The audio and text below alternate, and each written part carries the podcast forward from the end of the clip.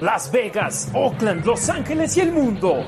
Donde haya alguien con los colores negro y plata, ahí está la Nación Raider. La franquicia más trascendental en la historia de la NFL. Como los malosos, ninguno. Arrancamos la Nación Raider con Harry Ruiz, Demian Reyes y Ricardo Villanueva.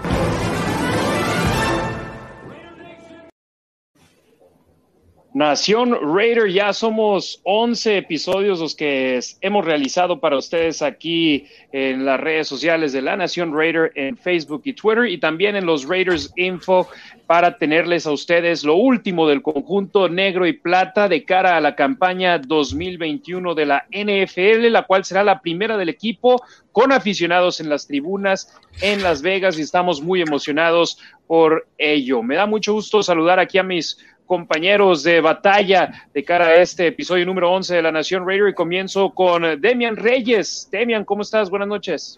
Buenas noches, encantado de estar aquí con ustedes. Gracias por la invitación, Harry. Ricardo Villanueva, un gustazo estar de nueva cuenta contigo. ¿Cómo estás? Harry, Demian, buenas noches, buenas noches Nación Raider. Igual encantado de estar otro jueves con, con ustedes. Gracias por la invitación. Este, ansioso de hablar, como siempre, de, de los Raiders.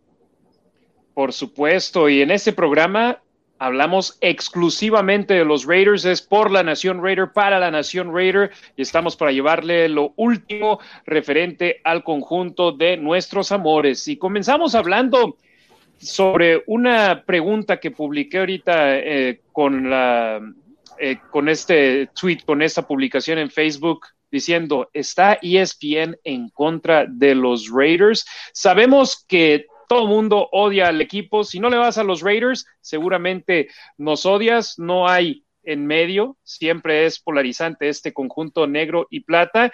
Y comenzamos con un artículo que publicaron diciendo los rosters de los equipos, la fuerza del 1 al 32, uno siendo el mejor, 32 siendo el peor, y a los Raiders acabaron poniendo, poniéndolos, colocándolos en el lugar número 26 de 32. Estamos hablando en el último cuarto de los equipos, o sea, ya estás ahí con eh, los peores que existen, o sea, solamente debajo de Las Vegas en esta clasificación está Carolina, Jacksonville, Filadelfia, los Jets de Nueva York, Detroit y Houston, que si mal no recuerdo, todos ellos tuvieron selección top 10 en el draft 2021 de la NFL y los Raiders están apenitas arriba de ellos.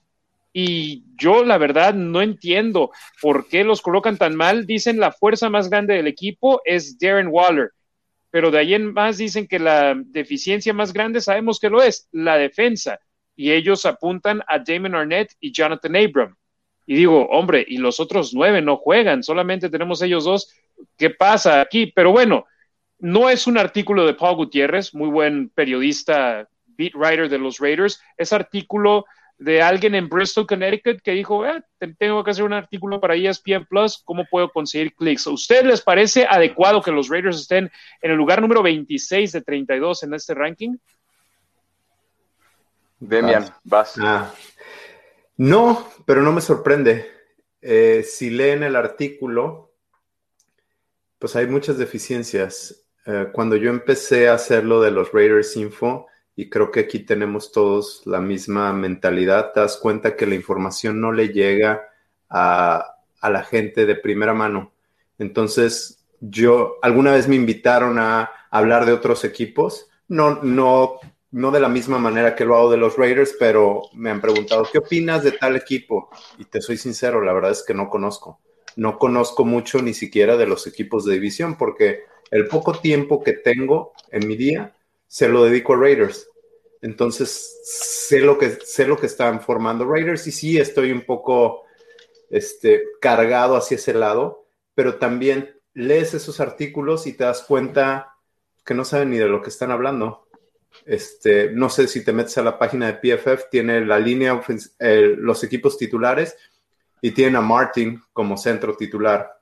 Digo, tiene una base, pero quien ha leído un artículo de Raiders, alguno de los beat writers, sabe que de entrada no es el centro titular. A lo mejor en training camp gana el puesto y muy bien, pero ahorita el centro titular es Andre James con la extensión de contrato.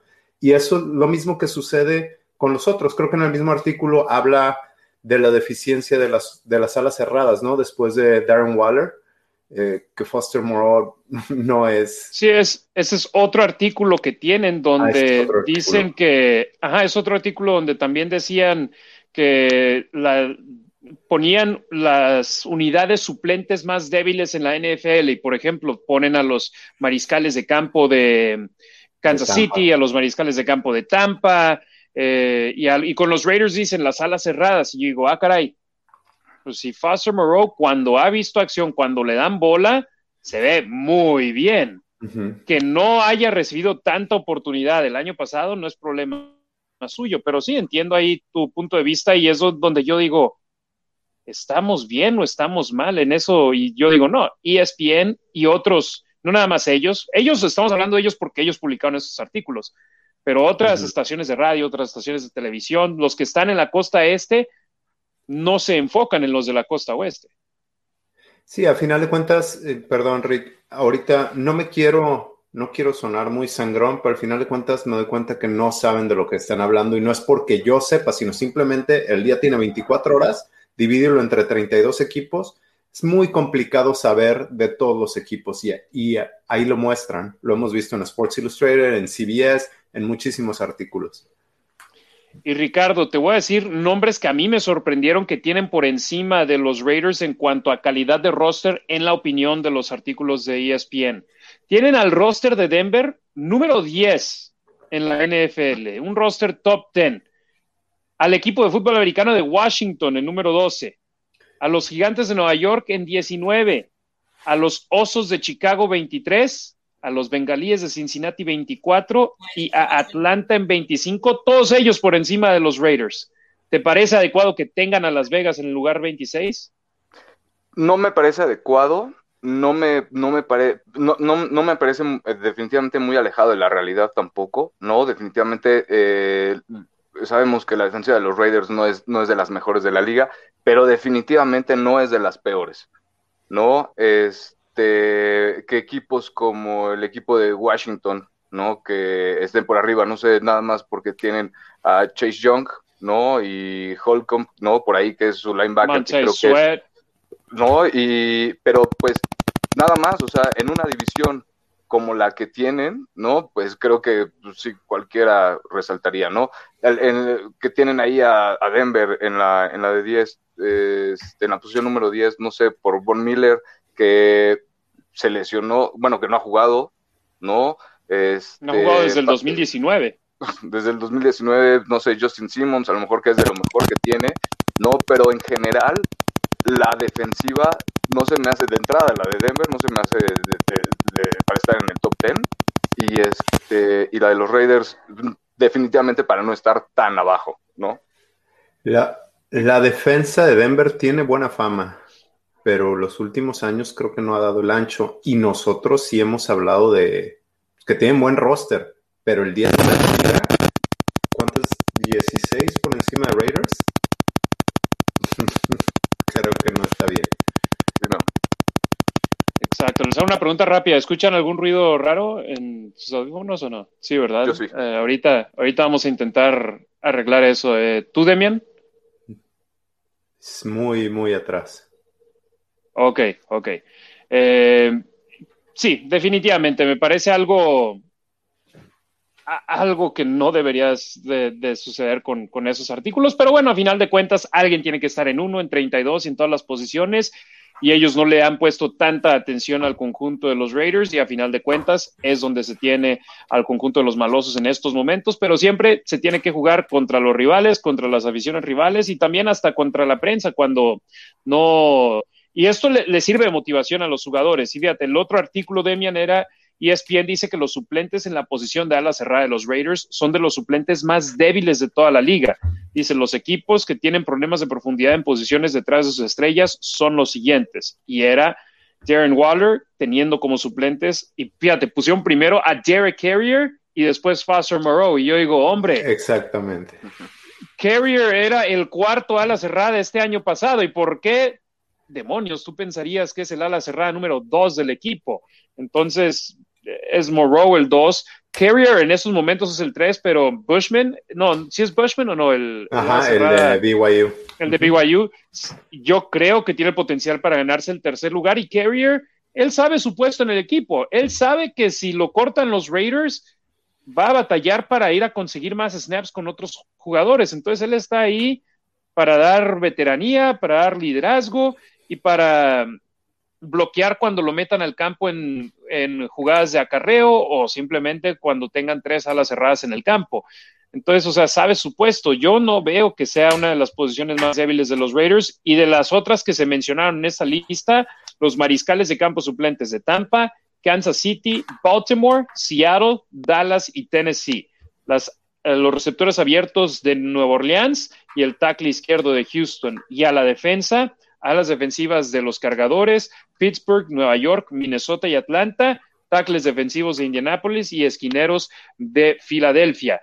Yo, sinceramente, no veo la posición de alas cerradas de los Raiders siendo una debilidad del equipo. Al contrario. absoluto. Al contrario, sí, y, y, es el esquema que les ha funcionado, ¿no? De alguna forma, Darren Waller se ha llegado a adaptar, digo, llegó como anillo al dedo, ¿no? Al sistema ofensivo de los Raiders.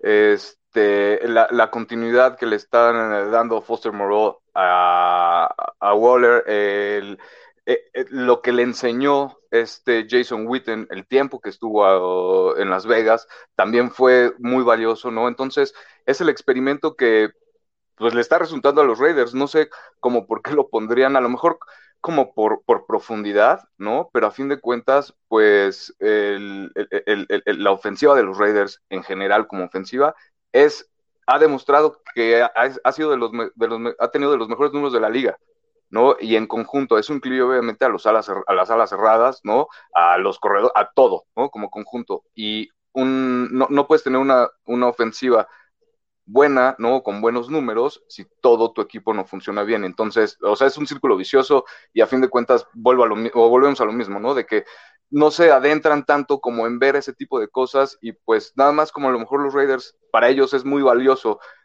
eh, Darren Waller, ¿no? Que eh, por los números que da, pues sí, obviamente se alarma, ¿no? Si Waller no está en el campo, pues a quién tienen atrás, no tienen a otro Waller, ¿no? Entonces por eso es tan impactante a lo mejor, este, o por eso los castigan tanto, ¿no? De alguna forma. Y yo lo que yo digo es, no conocen a Foster Moreau, no saben quién es, saben que fue elegido que en la cuarta ronda por los Raiders en el 2019. No, no conocen de este jugador y por eso no le dan el respeto que se merece. Totalmente de acuerdo. No te escuchamos, mi estimado Demian. Perdón, estaba en mí. Cuando hicimos el análisis de, alas cerradas, yo los tenía, no me acuerdo qué calificación les di, pero, pero fue alta. Eh, yo sí veo mucho potencial, no solo en el cuerpo de, de, corredores y receptores, sino también en alas cerradas. Y creo que tiene Gruden el playbook abierto. Creo que con esas alas cerradas puede sacar muy buenas, muy buenas jugadas, estilo lo que alguna vez hicieron los Patriots con Aaron Hernández y con este Gronkowski. Claro, sí, entonces es ahí la situación, por eso hacíamos la pregunta, ¿están los ESPN en contra de los Raiders o qué está pasando ahí? Y creo simplemente llegamos a la conclusión no conocen al equipo, no le preguntan a su insider que tienen aquí en Las Vegas, a Paul Gutiérrez, y le dicen, oye, ¿te parece adecuado esto que estamos haciendo? Y los propios coaches y jugadores han de estar pensando, oye, vamos a mandarle un texto a Paul, ¿por qué nos tienen así? Pero luego dice Paul, yo no tengo nada que ver con ese artículo, eso lo hacen allá algunos otros, pero bueno, ESPN Dicen que los Raiders tienen el roster número 26 de toda la liga, de 32 equipos, y que el cuerpo de alas cerradas de los Raiders tienen algunos de los suplentes más débiles de toda la NFL. Espero y les en la boca en cuanto arranque la temporada 2020. 21. Veo que ya tenemos 25 comentarios en total aquí pendientes. Vamos a darle una revisada rápido. César Tejeda, saludos desde Raider Nation Guadalajara. Gracias por su transmisión desde la Perra Tapatía. Saludos a Harry, Demian y Ricardo. Go Raiders. Martín Gurrola, saludos Raiders hermanos. Roberto Fernández, saludos desde Totonilco el Alto, aquí siempre al pendiente de sus podcasts. Luis Reyes, saludos Nación Raiders de la Ciudad de México. Armando Trejo, saludos Brothers desde Denver. Kakashi Madrigal Lara, saludos hermanos Raiders desde la Ciudad de México. Nombre nuevo, ¿eh? No, no había escuchado de él. Bienvenido y aquí te esperamos en cada una de nuestras transmisiones y avísale a tus amigos también. Compartan el video y déjenles saber que aquí estamos transmitiendo en vivo todos los jueves 6:45 de la tarde, tiempo de Las Vegas, 8:45 de la noche, tiempo de la Ciudad de México. Ignacio Alarcón, saludos amigos, un gusto escucharlos, mis tres malosos favoritos. Roberto Fernández, pero John Sutcliffe es de Raider Nation y está trabajando para ESPN. Eh, yo no, no creo que sea de la Raider Nation él, ¿eh? ¿Ustedes? no sé, yo sí me lo pregunto porque le he echado mucho amor a John Gruden creo que tiene amistad con Gruden o le gusta mucho Gruden. No sé si sea el de Raider Nation. Y hay que decirlo, obviamente tampoco Sutcliffe escribió ese artículo, ah. pero vemos ya múltiples artículos donde los Raiders los están poniendo en no mm, regular, posición regular o malita, sino ya hablando de que tienen uno de los peores rosters de la liga, porque poniéndolos en 26 de 32 ese es el caso y no lo creo. Y después diciendo que las alas cerradas. hombre, si vas a hablar de una de las debilidades de los Raiders, habla de la defensa. no hablas de la ofensiva. Exacto. Eh, César Tejeda, yo opino que es mejor que nos ubique en el lugar 22. Sí, yo veo algunos de los equipos arriba de los Raiders y es ridículo. Aldo Roldán Alvarado, los analistas de ellas piensan una basura. Los pseudoanalistas no tienen idea de lo que es el fútbol americano, es la realidad. Saludos de la Ciudad de México. Roberto Fernández, oigan, ya hablando de nuestros Raiders, ¿qué está pasando con Malcolm Kunze y Divine Diablo? ¿Por qué no han firmado? Kunz firmó, ¿no? ¿O me quedó? No sé según yo creo, Diablo es el único que no había firmado, si no mal recuerdo, pero tarde o temprano acaban firmando. Ya lo hemos mencionado en podcasts anteriores, Demian, no pueden exigir más sueldo, ya hay un número establecido para jugadores en cada ronda, en cada, por decir, un, el número uno global y después del 2 al 5, del 6 al 10 y de ahí en adelante ya hay un salario establecido y simplemente tienen que firmar. Entonces no, no le daría mayor importancia ya si llega eh, los partidos de pretemporada, que estamos a un mes de ellos y todavía no está firmado, se me haría súper rarísimo porque esos son los jugadores que a ellos les va a beneficiar más los juegos de pretemporada, ¿no, Demian y Ricardo? Es correcto, sí, sí, sí, son, son, obviamente, y como son este, pues, los jugadores eh, nuevos, ¿no? De alguna forma tienen que absorber todo eso. Es muy importante para, para Divan, Divan Diablo, obviamente, que ya esté presente.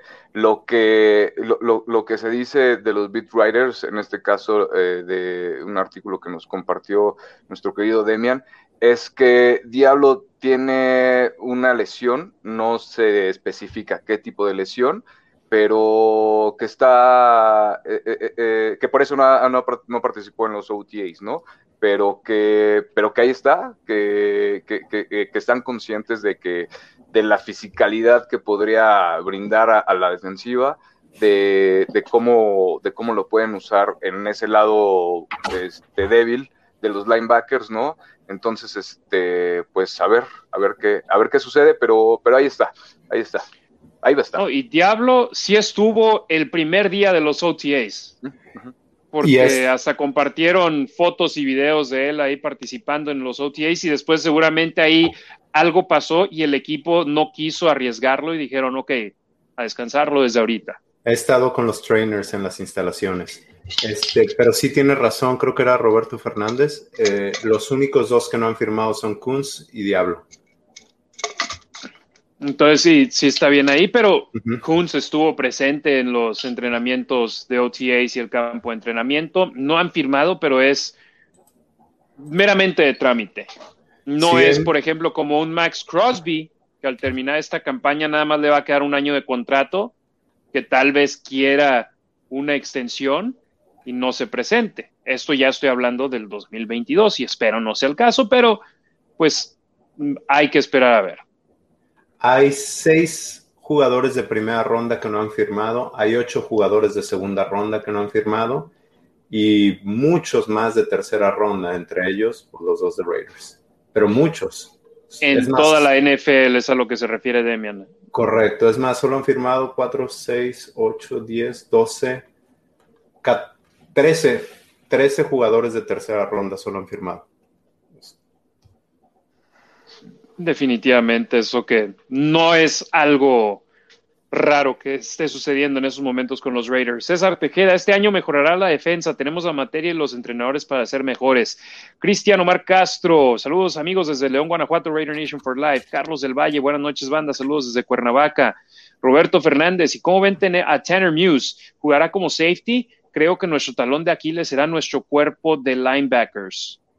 Pero es la gran interrogante ahora que arranque eh, los juegos de pretemporada y el campo de entrenamiento en sí vamos a estar viendo a Tanner Muse, ya sea con el cuerpo de linebackers o con el cuerpo de safeties, y ahí vamos a estar un poquito, va a estar más eh, claro el destino para él.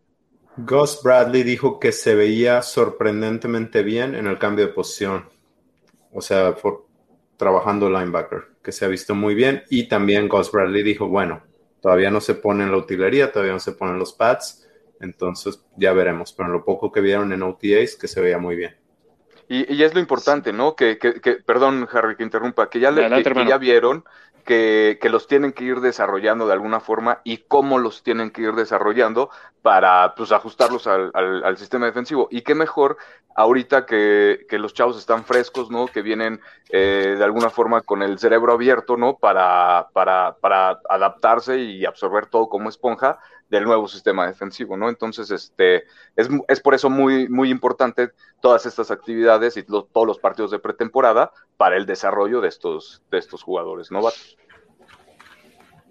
Efectivamente. César Tejeda, para ser los mejores debemos de ganarle a todos. Estoy de acuerdo, pero hombre, le ganaron a ocho de los, ganaron ocho partidos el año pasado y los están poniendo con un roster muy, muy por debajo de... Los Raiders escogieron 17 en el draft, o sea, fueron el decimoséptimo mejor equipo en la NFL el año pasado los están poniendo casi 10 lugares por debajo de ahí, es por eso que yo no entiendo. Es eh, Ignacio Larcón, buena pregunta. Aldo Rondán Alvarado, Raiders, pese a la mala defensa, estuvo a dos series defensivas de barrer una de las divisiones más competitivas de la liga. No pierdan el tiempo viendo tonterías de ESPN. Saludos, Aldo. Antonio, saludos desde Ciudad Victoria. Hoy sí los escucharé en vivo. Go Raiders. Un abrazo, Antonio. Eh, Harley también de Raider Nation Costa Rica dice, Raiders, vamos con todo este año, con una defensa de 10, 15 nos alcanza y de sobra, o sea, de entre la décima y la decimaquinta mejor de la liga, dice que les va bien a los Raiders. Anabel Lara, saludos mis hermanos, orgullosamente desde la Raider Nation Wrecking Crew Chihuahua y los meros meros, saludos a, a ellos, los Raider em, CUU, que ahora se han unido al Wrecking Crew, que tiene varios grupos, incluyendo uno acá en la ciudad de, de Las Vegas. Amado Nervo, un gusto verlos, trío dinámico. César Tejeda, el equipo de alas cerradas es bueno y dará mucho de qué hablar. Esperemos ese sea el caso. Eh, BM 1984-0801, saludos a quien sea que cumple años el primero de agosto del 84. Dice, saludos Raiders, tiene que demostrar el temple este 2021. Venga.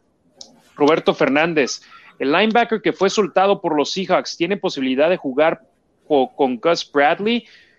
Eh, ¿Saben de quién se trata? Cliff Averill, creo. Este, yo, pues, yo la verdad se me haría rarísimo que haya más sumas al roster en esos momentos, ¿eh? Sí, no, yo creo que ya están completos.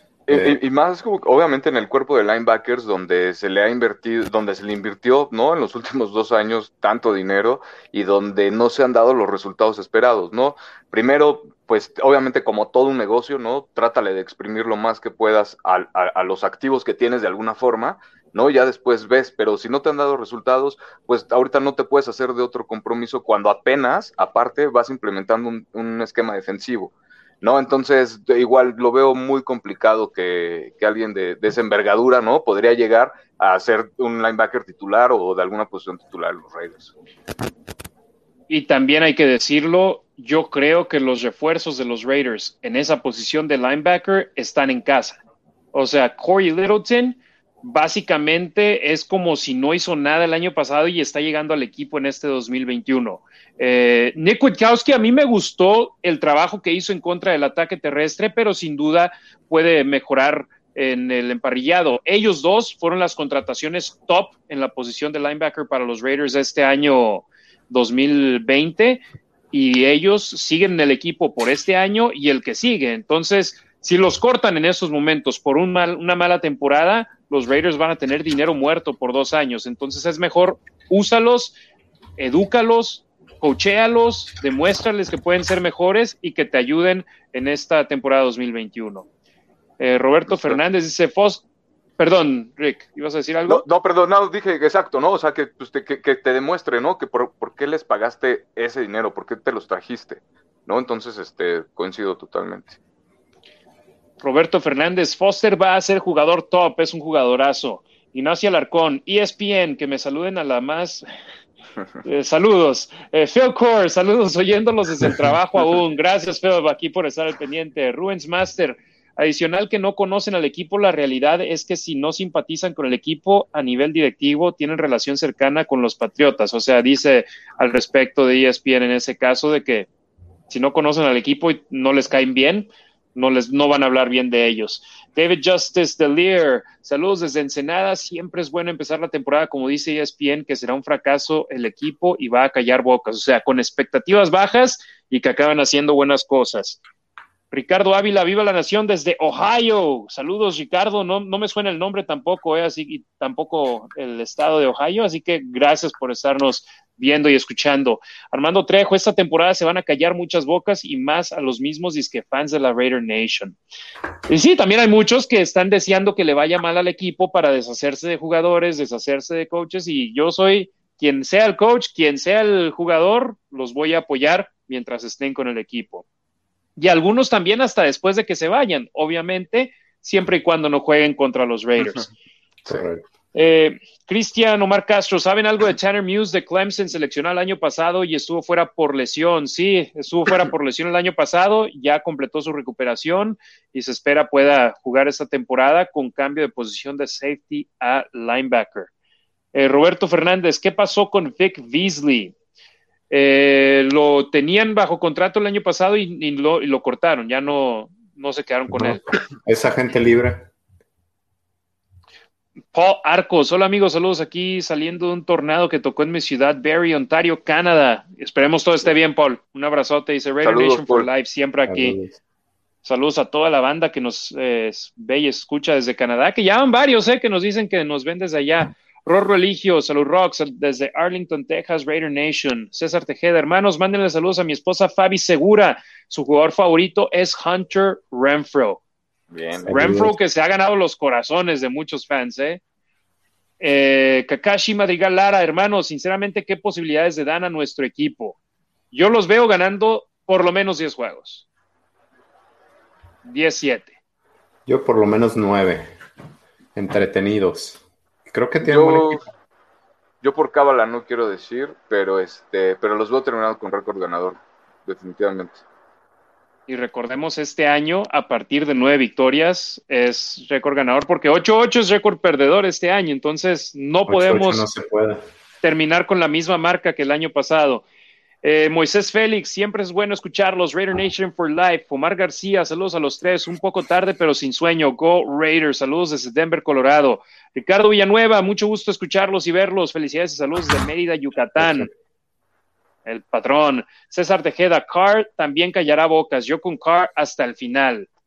Pepe Saint, toda la minación. Y Tejeda también dice, récord ganador será este año. Eso es lo que esperamos todo y todos. Y para tener récord ganador, hay que mejorar de gran manera a la defensiva. Y hoy vamos a arrancar nuestro análisis de las posiciones de los Raiders en el roster del equipo. Y nos toca arrancar de adelante hasta atrás. O sea, vamos a comenzar con la línea defensiva de los Raiders y arrancamos hablando en estos momentos de las alas defensivas y voy a empezar con el refuerzo de lujo que trajeron los Raiders en Yannick Ngakwe.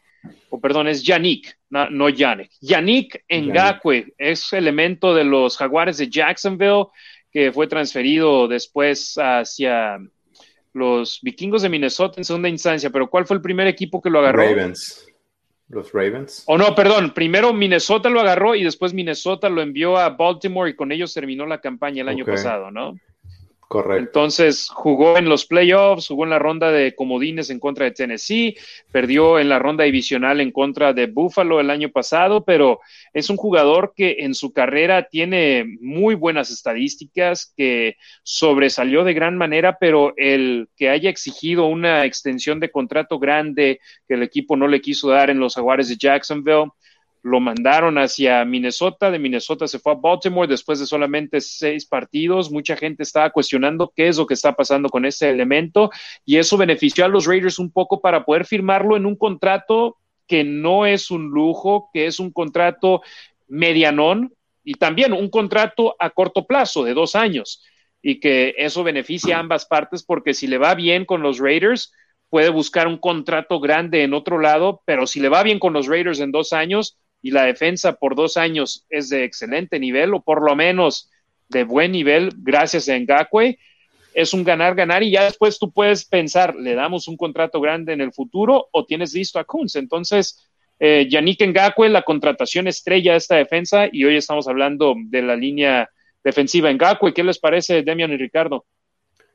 Me parece una gran adición. Eh, ha dado ocho sacks por lo menos en todas sus campañas inclusive el año pasado que estuvo con dos diferentes equipos. Entonces esperemos que, ponga la presión. Él, él, ya se autonombró a, a, él con Max Crosby la mejor pareja de defensive ends de la liga. Entonces veremos que lo cumpla. Creo que me parece una buena adición. Él quería ser Raider. Desde que estaba en Jacksonville había rumores y él dijo que, que él trataba de ser Raider. Entonces pues ahorita quiere estar en Las Vegas lo necesitamos y como dices, pues puede tener un buen contrato.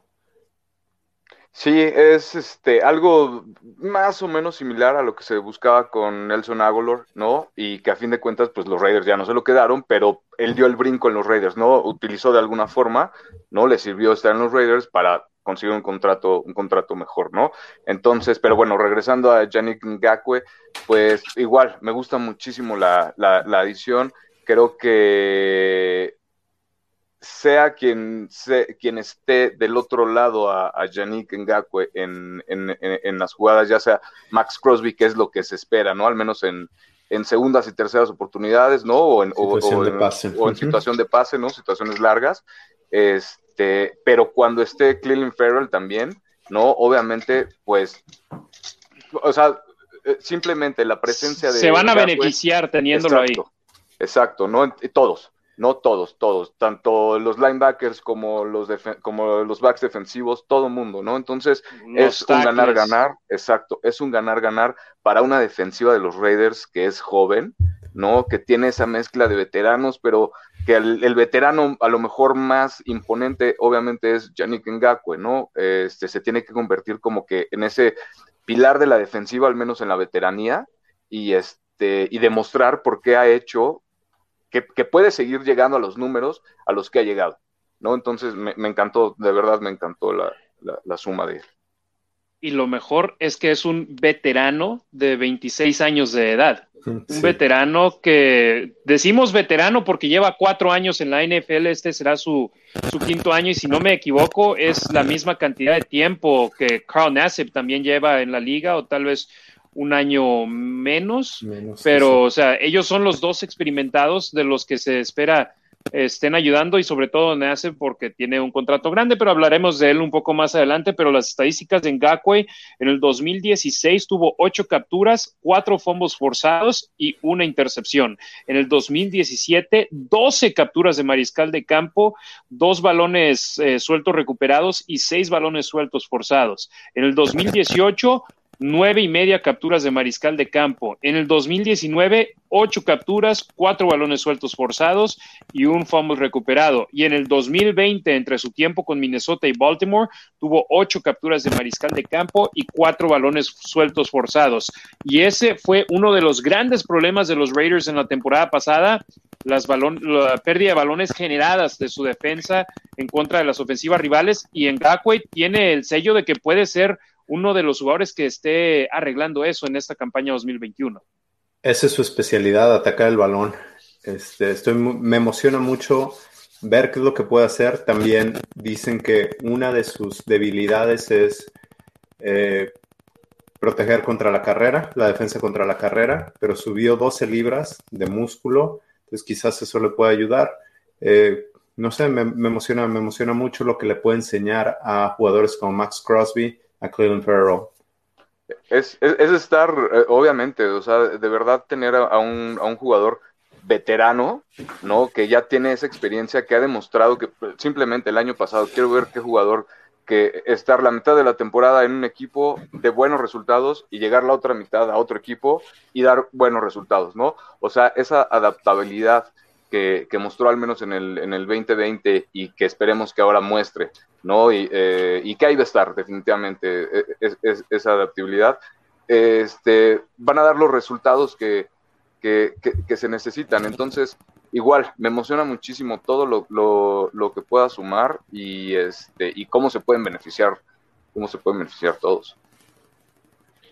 El tornado, Yannick Ngakwe va a llegar a arrasar con quien sea que se le pone enfrente y hay esperanzas altas de que sea la solución al problema que los Raiders tuvieron con la línea defensiva, porque el año pasado muy pocas capturas, muy pocas tacleadas para pérdida de yardaje detrás de la línea de golpeo y muy pocas ocasiones le pusieron las manos encima al quarterback y eso les daba tiempo al mariscal de campo para poder buscar a jugadores abiertos, le daba tiempo a los receptores para poder abrirse y eso a final de cuentas afecta al equipo. Seguimos ahora con el que yo creo va a ser el número dos en el depth chart de los Raiders en la posición de ala, de ala defensiva. Yo sé que a muchos no les gusta, pero Cleveland Farrell, que es elemento de los Raiders, tercer año con el conjunto de los malosos, selección número cuatro en el draft del 2019. Eh, este jugador que ha llamado mucho la atención porque despuesito de él salieron elementos de gran calidad, de gran nivel a otros equipos que han tenido más éxito en sus primeros par de años en la, en la NFL y es más, hasta su compañero de equipo, Max Crosby, ha tenido más éxito que Cleveland Farrell, pero a final de cuentas, él yo creo tiene la etiqueta de titular con los Raiders y Crosby entra en las, eh, dependiendo de la situación en el campo, pero teniendo a Ngakwe ahí, te abre las posibilidades para que los snaps que tenga Farrell, los snaps que tengan Crosby van a ser menos, pero más productivos. De acuerdo, creo que ese, bueno, no me quiero cambiar de jugador, pero creo que ese fue uno de los problemas de Max Crosby. Eh, no fue tan productivo, no, fue tan eficiente el año pasado y estuvo mucho tiempo dentro del campo. El tener en Ngakwe le va a permitir a Farrell jugar contra la carrera y en situación de pase meterse de tackle para que entre Max Crosby y que esté descansado y puedan poner presión, presión al coreback. Totalmente de acuerdo. Aparte también considerar que, obviamente, ¿no? Es un jugador joven que también se le está dando continuidad en la línea defensiva con Rod Marinelli, ¿no? De todo el, staff defensivo que tenían los Raiders, fue el único que se quedó, ¿no? De los coaches importantes, ¿no? de los coaches de posición más bien, este, Gus Bradley trajo a su coach de linebackers, trajo a su coach de backs defensivos, ¿no? Y el único que se quedó ahí fue Rod Marinelli. Y ha dado resultados también. Rod Marinelli ha sabido desarrollar a los jugadores. Este, por ahí va con Cleveland Farrell. Me, me parece que va al ritmo que tiene que ir para ir en la NFL, ¿no? ¿Cuántas veces hemos platicado que hasta a partir del tercer año es cuando se puede empezar a medir o, cuando se empiezan a ver más, bueno, mejores resultados, ¿no? Con respecto a, los drafts. Entonces, este, creo que, creo que, creo que va bien y, me agrada la continuidad que le están dando para su desarrollo. Hay muchos que ya quieren darse por vencidos con Farrell. Yo lo que digo es, paciencia. Yo sé que es difícil pedirle paciencia a la Nación Raiders, sobre todo con tantos años queriendo resultados y con tantos años con una defensa tan mala. Y al punto de Ricardo, que dice, eh, a partir del tercer año es donde se espera resultado. El problema es que vemos a jugadores como Devin White, que dos años en la liga y la está rompiendo con Tampa Bay, o Josh con eh, eh, Jaguares Jacksonville también, muy buen defensivo y está haciendo bien las cosas el problema es ese. En el top 10 esperas que te lleguen a proveer resultados muy pronto y Farrell no lo ha hecho. Su primer año jugó 15 partidos, cuatro y media capturas de mariscal de campo. Esta temporada pasada, su segunda en la liga, 11 partidos disputados, dos capturas. Recordemos, estuvo en el protocolo COVID, tuvo lesión, por eso se perdió cinco partidos. Sí, también, perdón, perdón, este, considera, por ejemplo, Devin White, ¿no? Que dice, sí, está bien, ha tenido mejores resultados, pero igual, ¿en dónde está jugando? Tampa cuando lo agarró era de los peores equipos de la liga, ¿no? Entonces, ahorita ya tiene un equipo súper armado, súper armado, ¿no? Entonces, obviamente, pues los resultados para, para él aún se esperan eh, que, que dé un brinco más grande, ¿no? Entonces, y este, Tampa era una pues defensa un poco más armada que le faltaba tal vez una que otra pieza. Una o dos piezas. a los Raiders les faltaba prácticamente la defensa entera. Hombre, en ese draft escogieron a dos en la primera ronda, a Farrell y a Abram, porque les fallaba la defensa y sigue siendo un problema que esperemos y con la llegada de Ngakwe, con la llegada de Hayward, pueda llegar a ayudar un poco más. Demian, adelante. Bueno, con la línea defensiva de Tampa, prácticamente Devin White juega libre y es muy veloz, pero aprovecha su velocidad para llegar a cualquier tacleada y de hecho cubriendo pase no es de lo mejor que hay. Sí ha tenido muy buenas temporadas Devin White, pero algunos analistas califican mejor a Cleveland Farrell que Devin White. El problema es que uno de los problemas de Raiders ya por muchos años son las capturas de coreback. Entonces, con tu pick número 4, esperaban a alguien que pudiera capturar al coreback y Farrell no lo ha hecho. Pero en el campo y los analistas, gente que sabe de fútbol, califican muy bien a Cleveland Farrell. No es tan explosivo y la gente quisiera ver más capturas y quisiéramos ver más su nombre, pero alguien que sabe de fútbol sabes que él te está, que la, la ofensiva sí tiene que planear en contra de él y los juegos que se perdió, ahí vimos cómo le corrieron a Raiders por cualquier lado y cuando él estaba jugando no le corrían por ese lado. Ahora es muy válido decir, bueno, no seleccionas al jugador número 4 para detener la carrera cuando estás en una, en una liga de pase, en una liga aérea. Y eso también es muy válido. Y es el mismo dilema de este año. Todos hubiesen estado contentos si Trayvon Merrick era elegido en, la posición 17 y Alex Leatherwood en la segunda ronda. Pero los Raiders, ellos hacen su evaluación, hacen su análisis y lo que ellos opinan es en lo que se basan, no en lo que dicen eh, los de la Nación Raider o los de ESPN o los de CBS. Y, a final de cuentas, a los coaches y a la directiva de los Raiders les pagan por hacer su trabajo porque tienen bagaje en este, en este trabajo. Entonces, Cleveland Furl ahí está. Y yo creo que de haberse esperado hasta, si no me equivoco, a Abram lo escogieron por ahí de 26, 27 si se hubieran esperado hasta 26-27, lo más seguro es que Farrell hubiese estado ahí, pero bueno, ya estamos en el quiera y el hubiera no existe.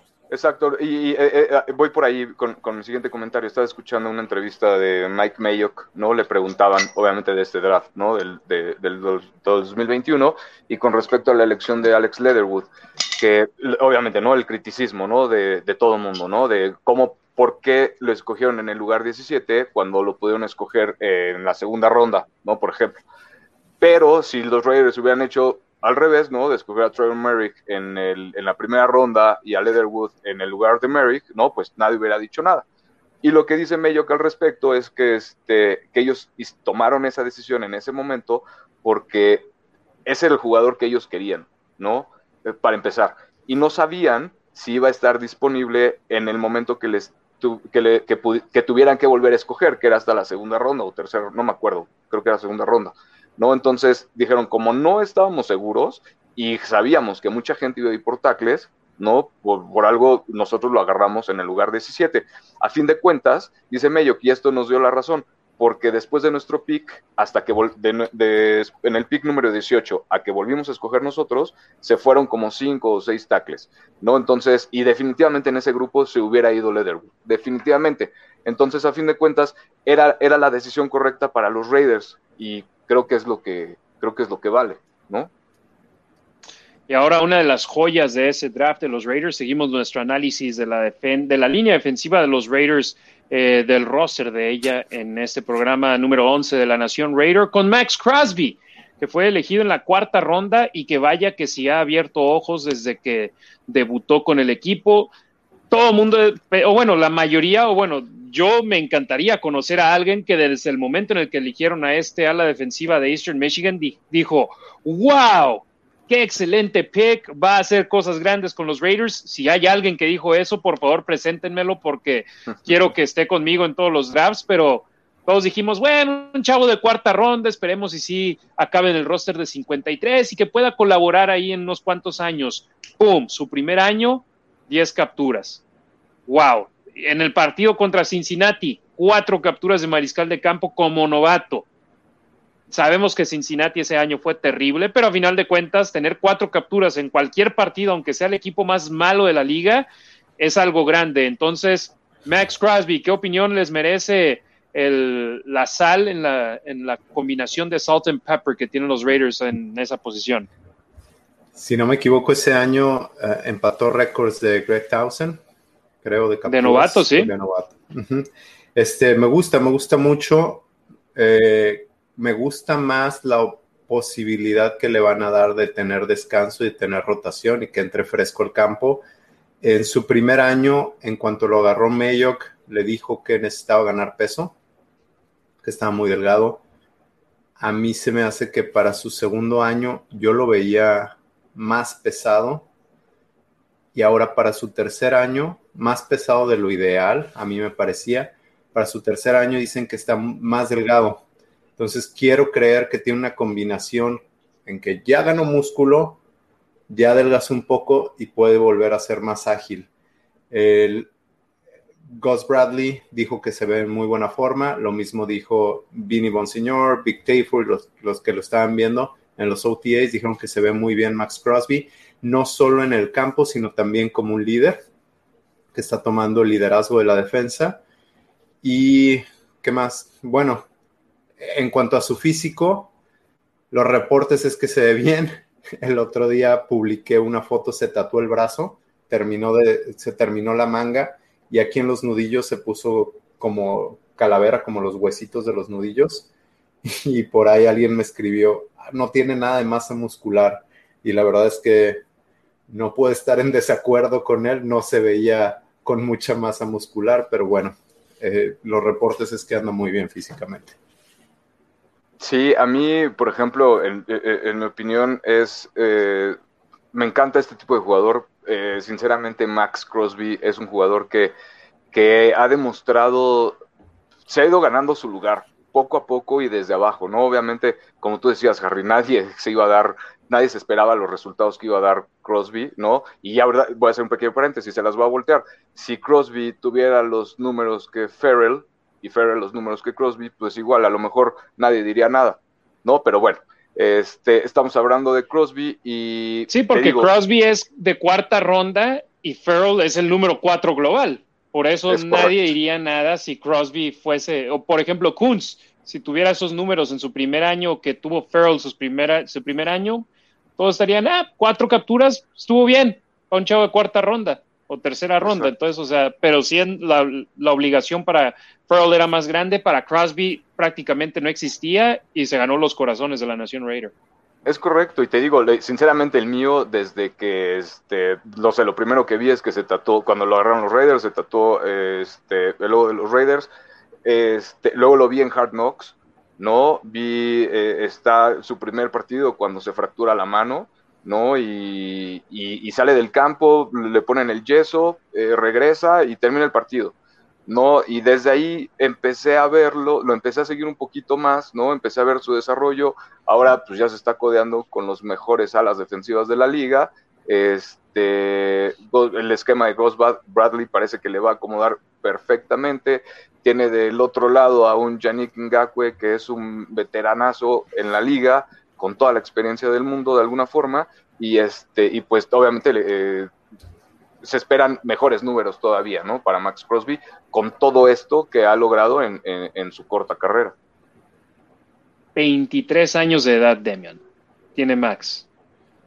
Pues y ya firmó, y, aparte firmando contrato, ya firmó contrato con Nike, o sea, este, va bien, otra historia de éxito también, no sé si sabían, esto no, no se tendría que, que ser noticia, ¿no? Pero eh, este chavo también es otro chavo que tuvo problemas de alcoholismo o drogadicción, no me acuerdo. Alcoholismo. ¿no? Alcoholismo.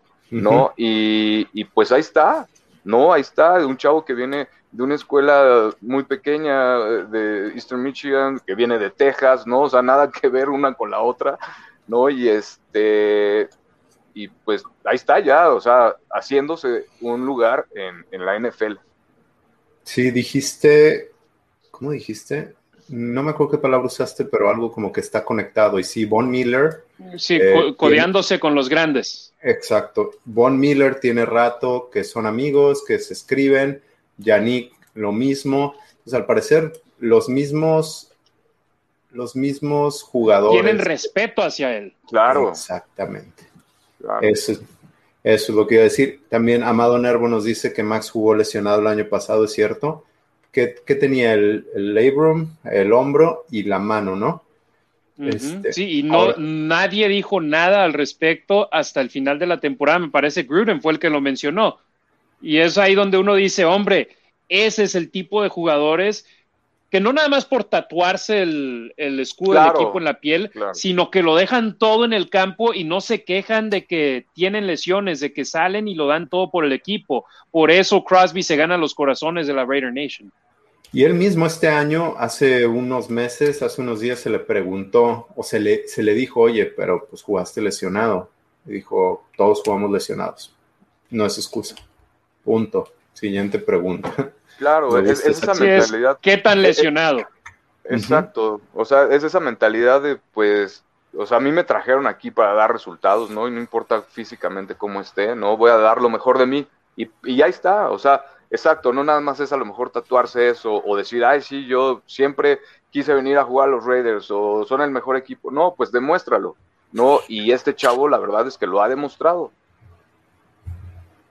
Y me parece, vamos a ver algo de él en la pretemporada. ¿eh? No creo que vaya, por ejemplo, en Gakwe, no me sorprendería si no juega un solo snap en la pretemporada. Correcto. Pero Crosby y Farrell han jugado cuatro partidos de pretemporada en dos años en la NFL. Entonces no me sorprendería si ambos ven acción, aunque sea en una serie defensiva en esta pretemporada que arranca el 14 de agosto con los Raiders siendo anfitriones de los halcones marinos de Seattle. Seguimos con las alas defensivas. Carl Nassib, que fue la gran noticia hace varias semanas donde salió abiertamente que es gay hizo su anuncio en el mes del orgullo gay y todo mundo habló de él. Nosotros ya hablamos de eso. Ahora vamos a hablar sobre su accionar en el campo, que por el contrato que recibió de los Raiders el año pasado, se esperaba más de él, se esperaba que fuese un jugador de impacto y al contrario, hubo ocasiones donde no se le veía tener impacto en el campo y hubo otras ocasiones que ni siquiera estuvo en el roster del día de juego del equipo porque John Gruden dijo, si no participas bien en los entrenamientos, no demuestras que estás listo para jugar, no vas a jugar. Y esto enseñando que obviamente no importa si ganas un dólar o 10 millones de dólares, tienes que estar bien en las prácticas si quieres estar en el campo el día del juego. Y eso me parece algo muy bueno. Y Carl nace un apretón de tuercas, hey, ponte las pilas. Entonces, nace el año pasado con los malosos, 28 eh, tacleadas, dos y media capturas de mariscal de campo, el tercer mejor de los Raiders en esa posición, caray. O sea, eso te habla de lo mal que estuvieron los Raiders en capturas de mariscal de campo.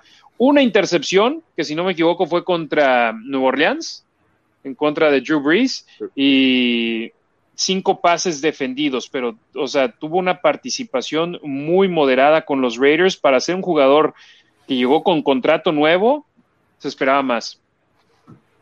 Claro, y, más con, los últimos años que tuvo en Tampa, ¿no? De alguna forma que fueron regulares, con seis sacks y medio en el 2018 y seis en el 2019, ¿no? Se esperaba que tuviera esa continuidad al menos con en la defensiva de los Raiders, pero bueno, obviamente algo que no pasó y este y es otro jugador que también tiene que demostrar, como decíamos, porque lo trajeron, ¿no, Demian? Sí, correcto. Eh, hizo reestructuración de contrato porque si no, los Raiders, si lo hubiesen cortado, hubieran, hubieran absorbido mucho, creo que 9 millones de dólares. De todos modos, los Raiders se quedan con él por dos años más, entonces tiene que demostrarlo en el campo. Se espera, se espera que sea un, bueno, este, aunque sea suplente, que les pueda dar rotación a, Crosby y a Farrell. Sí, y que aparte pues, lo que también hemos dicho, ¿no? Que siga generando esa competitividad o esa competencia, ¿no? Dentro de la unidad de alas defensivas y este para irse impulsando el uno al otro hacia arriba y, y, te digo, ¿no? Con esa competencia van a ser cada unidad defensiva mejor, definitivamente. Sin duda. Entonces, Nasev quedó a deber el año pasado y más que nada porque llegó como refuerzo, llegó como agente libre a los Raiders. Sus primer par de años fueron con los Cafés de Cleveland.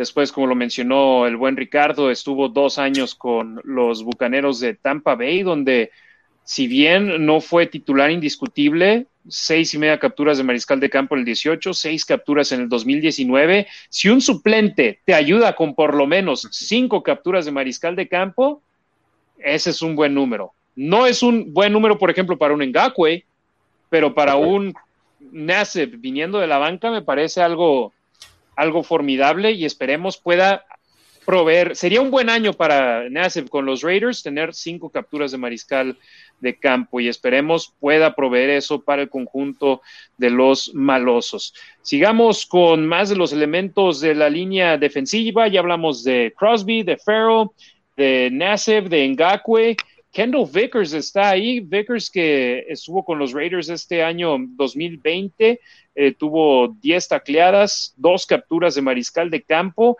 eh, siendo un jugador de rotación, no siendo un jugador que brillara mucho, pero que fue parte de una defensa que fue muy criticada, pero por el, la manera en la que nada más lo tenían ahí prácticamente de relleno, me parece, hizo un trabajo decente más no un trabajo bueno. No, creo que las tuvo pocas oportunidades. Una de ellas creo que fue contra Kansas City, si no me equivoco, y e hizo lo suyo. Fue en el juego que se ganó contra Kansas. Este, pues no, no hay mucho que hablar de él. Creo que es un su estilo de juego es a la Max Crosby, con mucho corazón y con buen motor, no parar, no parar.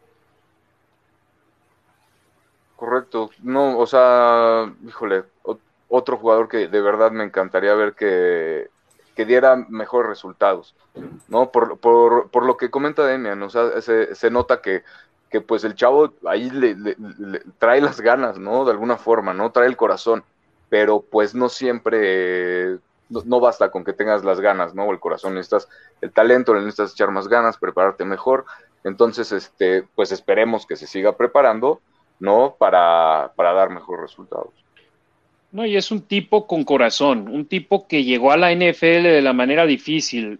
Estuvo con la Universidad de Tennessee en el SEC en el 2018, equipo de prácticas de Pittsburgh, no jugó, equipo de prácticas de Tennessee, no jugó, se fue a la Liga Canadiense en el 2019 donde jugó con los Eskimos de Edmonton y de ahí los Raiders lo vieron, les gustó, lo trajeron y el año pasado, sabemos, fue una temporada típica, una temporada que nadie desearíamos que haya pasado de esa manera, pero a final de cuentas se jugó y eh, Vickers ahora tiene la oportunidad de potencialmente hacer más cosas con los Raiders si es que acaba en el roster de 53. Malcolm Coons, compañeros, hablamos un poco de él en el programa tiene un potencial enorme. Viene de la Universidad de Buffalo, la misma universidad de la cual eh, egresó Khalil Mack, de la cual lo eligieron. La diferencia entre Mack y Kunz es que a Kunz lo escogieron en la tercera ronda y a Mack lo escogieron en el top 5.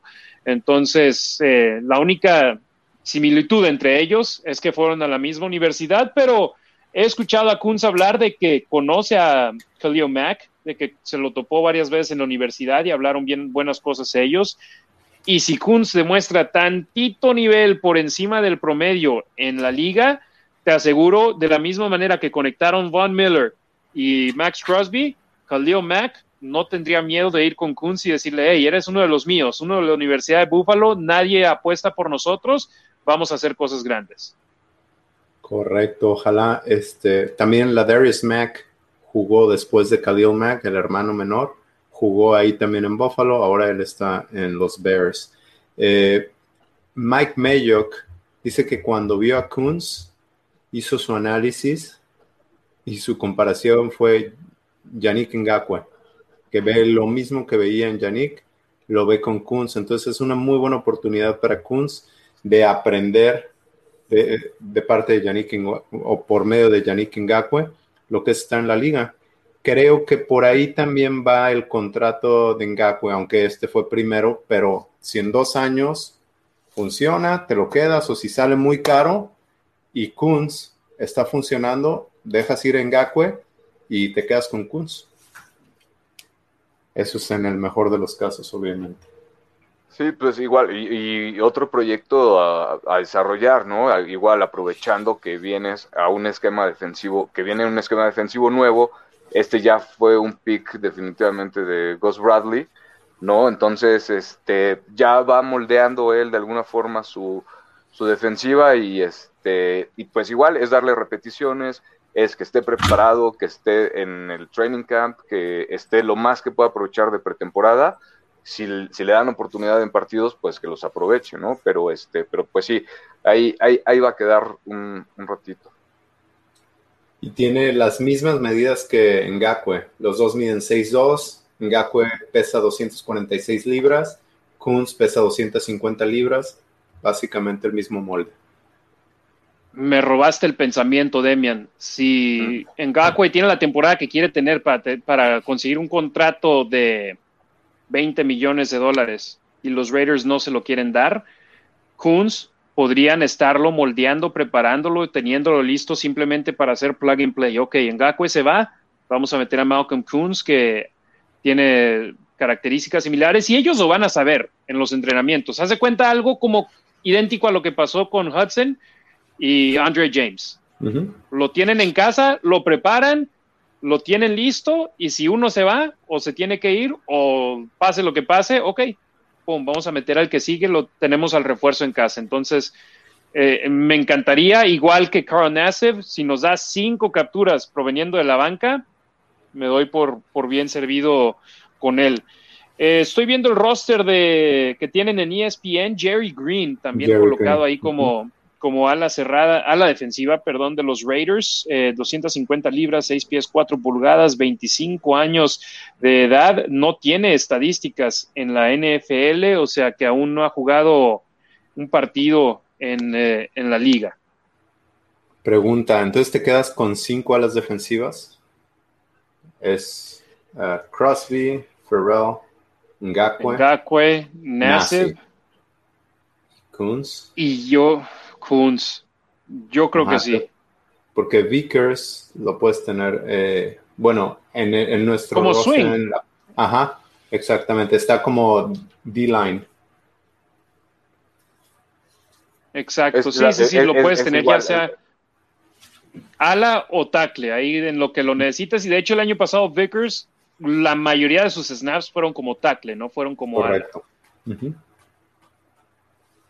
Entonces, si yo creo te vas con cinco alas defensivas, definitivamente. Kunz no lo quieres guardar en el equipo de prácticas, no quieres tenerlo ahí en el equipo de prácticas y que potencialmente te lo vayan a, quitar por tenerlo ahí. Entonces, el, gastaste una tercera ronda, necesitas usarlo. Correcto. Entonces, esos tienen su lugar asegurado, ¿no? Por obvias razones. En mi punto de vista, sí. Y sobre todo Nassib con la reestructuración de contrato, se vuelve más acomodable tenerlo ahí. Y este chavo, Jerry Green, 25 eh, años de edad, eh, de la Universidad de Mississippi State, SEC también, eligió en la sexta ronda del draft del 2019, es la elección número 199 por Indianapolis, estuvo en el equipo de prácticas de Indianapolis ese año, después se fue a Nueva Inglaterra, regresó a Indianapolis en ese año, estuvo con ellos al principio en el 2020, después se fue a Washington y terminó con los Raiders todos con equipo de prácticas, dos años en la liga, todavía no ha recibido la oportunidad de debutar en partido oficial de la NFL, Jerry Green. Entonces ahí está los jugadores de ala defensiva y vamos moviéndolo un poco a los comentarios. Veo que ya tenemos otra vez bastantitos para después continuar con, con más. Eh, ¿Dónde nos quedamos? A ver.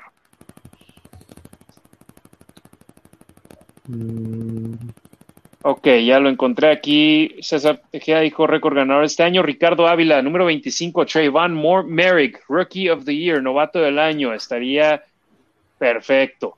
Eh, Raider Nation, venimos 4-3-2, ahora es 1. Saludos al buen Harley. Lifefox, saludos Harry, Demian Ricardo desde Monterrey.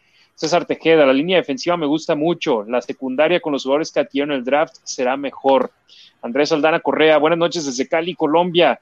Jorge Martínez, saludos desde Poza Rica, Veracruz. Este año la defensa debe mejorar. Si se puede estar dentro de las primeras 15, serán competitivos. Go Raiders.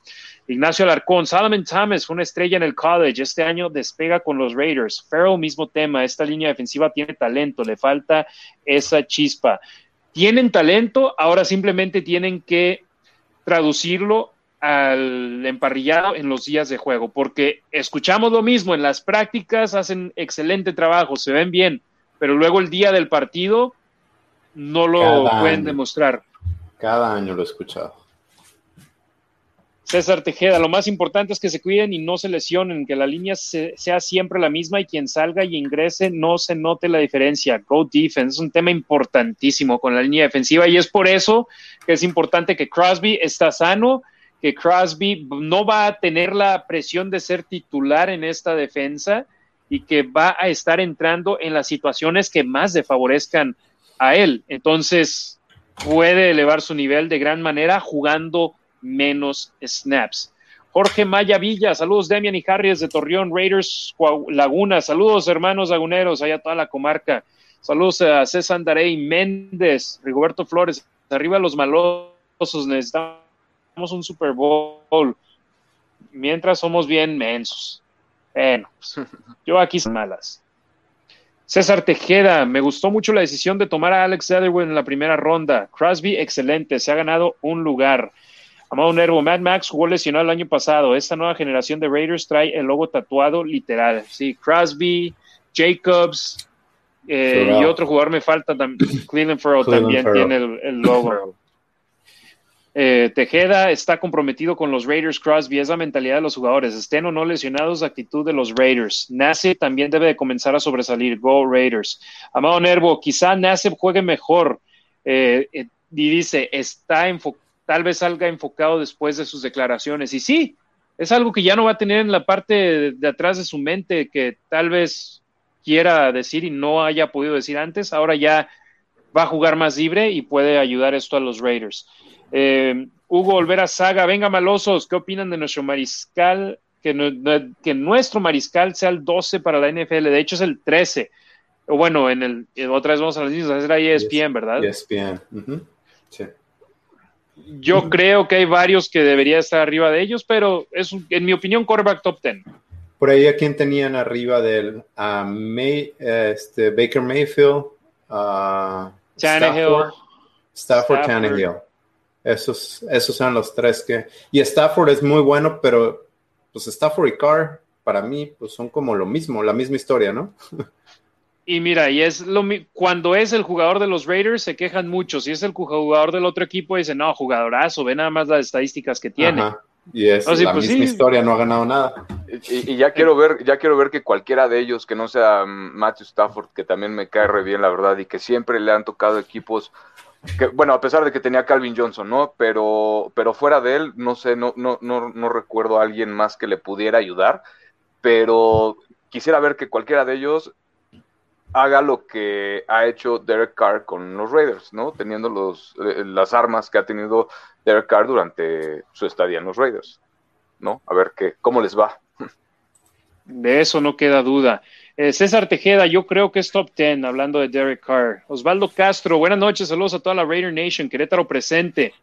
Y Osvaldo Ríos dice saludos Raider Nation desde Cuautitlán, Estado de México. Saludos a toda la banda de los Estados Unidos, de los Estados Unidos, de México. De los Estados Unidos mexicanos. Estados Unidos mexicanos, exacto, exacto.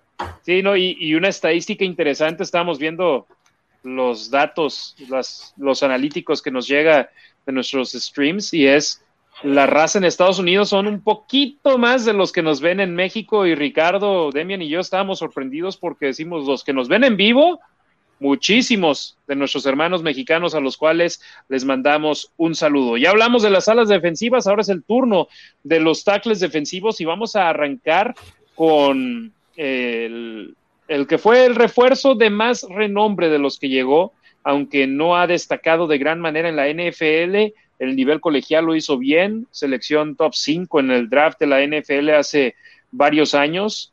Solomon Thomas, vamos a las mismas. Hay talento, Ahora necesitamos resultados. ¿Creen que Thomas lo pueda proveer? Eh, este, pues tuvo problemas, ¿no? su hermana se suicidó y pues obviamente su mente no estaba en el lugar adecuado. Al parecer ahorita está mucho mejor. Pues esperemos que, que, eso, que eso le ayude, que esté mejor, en una mejor situación donde pueda aportar. Yo creo que, yo creo que sí, igual este puede dar resultados, inclusive a lo mejor un poquito más rápido de, lo esperado. Eh, creo que definitivamente llega a reforzar también esa debilidad en la parte interior de la línea defensiva de los Raiders, que pues, sabemos que ahora que se fue Maurice Horst, pues el, ¿quién quedaba? Jonathan Hankins, ¿no? Eh, no sé quién más le pudiera llegar a los números de Maurice Horst, ¿no? Entonces, creo que Solomon Thomas, ¿no? Con la ayuda por afuera de un Yannick Ngakwe y luego por el otro lado está Max Crosby o Cleveland Farrell, no, definitivamente esa presión que le quitan ellos de los lados la pueden aprovechar eh, quien sea que esté en medio, ya sea Jonathan Hankins o Quinton Jefferson o Solomon Thomas, ¿no? Entonces, creo que creo que se puede beneficiar como todos, ¿no? De la llegada de Yannick Ngakwe. Sí, yo creo que el paquete para defensiva de pase va a ser Ngakwe, Max Crosby, Farrell y Solomon Thomas. Sí, y a lo mejor eh, Solomon Thomas y Farrell eh, por dentro, ¿no? Y obviamente eh, Yannick y Max Crosby por, por los dos lados. Lo que no, lo que no, no, no sé, me imagino es quién va a estar de qué lado, ¿no? Quién va a estar del lado derecho y quién del lado izquierdo. Habría que ver, pero igual es fútbol eh, situacional, ¿no? Dependiendo ellos, no sé, ya se pondrán de acuerdo, ¿sabes qué? Pues una y un, no sé, no, a ver cómo, cómo le hacen, cómo se acomodan mejor, pero este, pero pues sí, me, me parece correcta.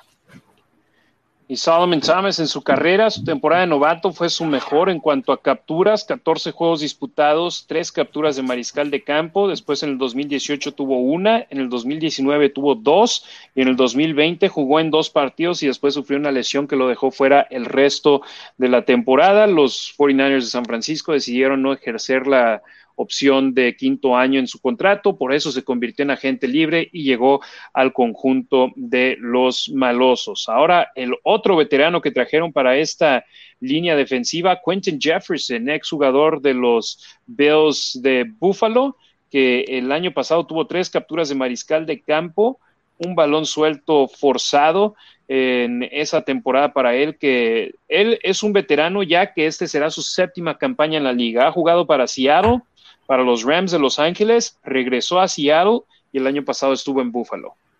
¿Y de qué universidad viene? ¿Sabes?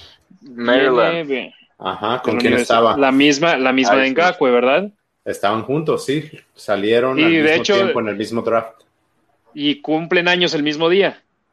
Creo que sí. No me acordaba esa, sí. Sí, sí, sí, o sea, tienen la camaradería. Ajá, son amigos desde college, estaban juntos, creo que en college se pusieron una meta de pasar no sé cuántos sacks y lo lograron. Esperemos que se dé. Por lo que yo he visto de los números, híjole, desafortunadamente me, me, este, me recuerda a Malik Collins.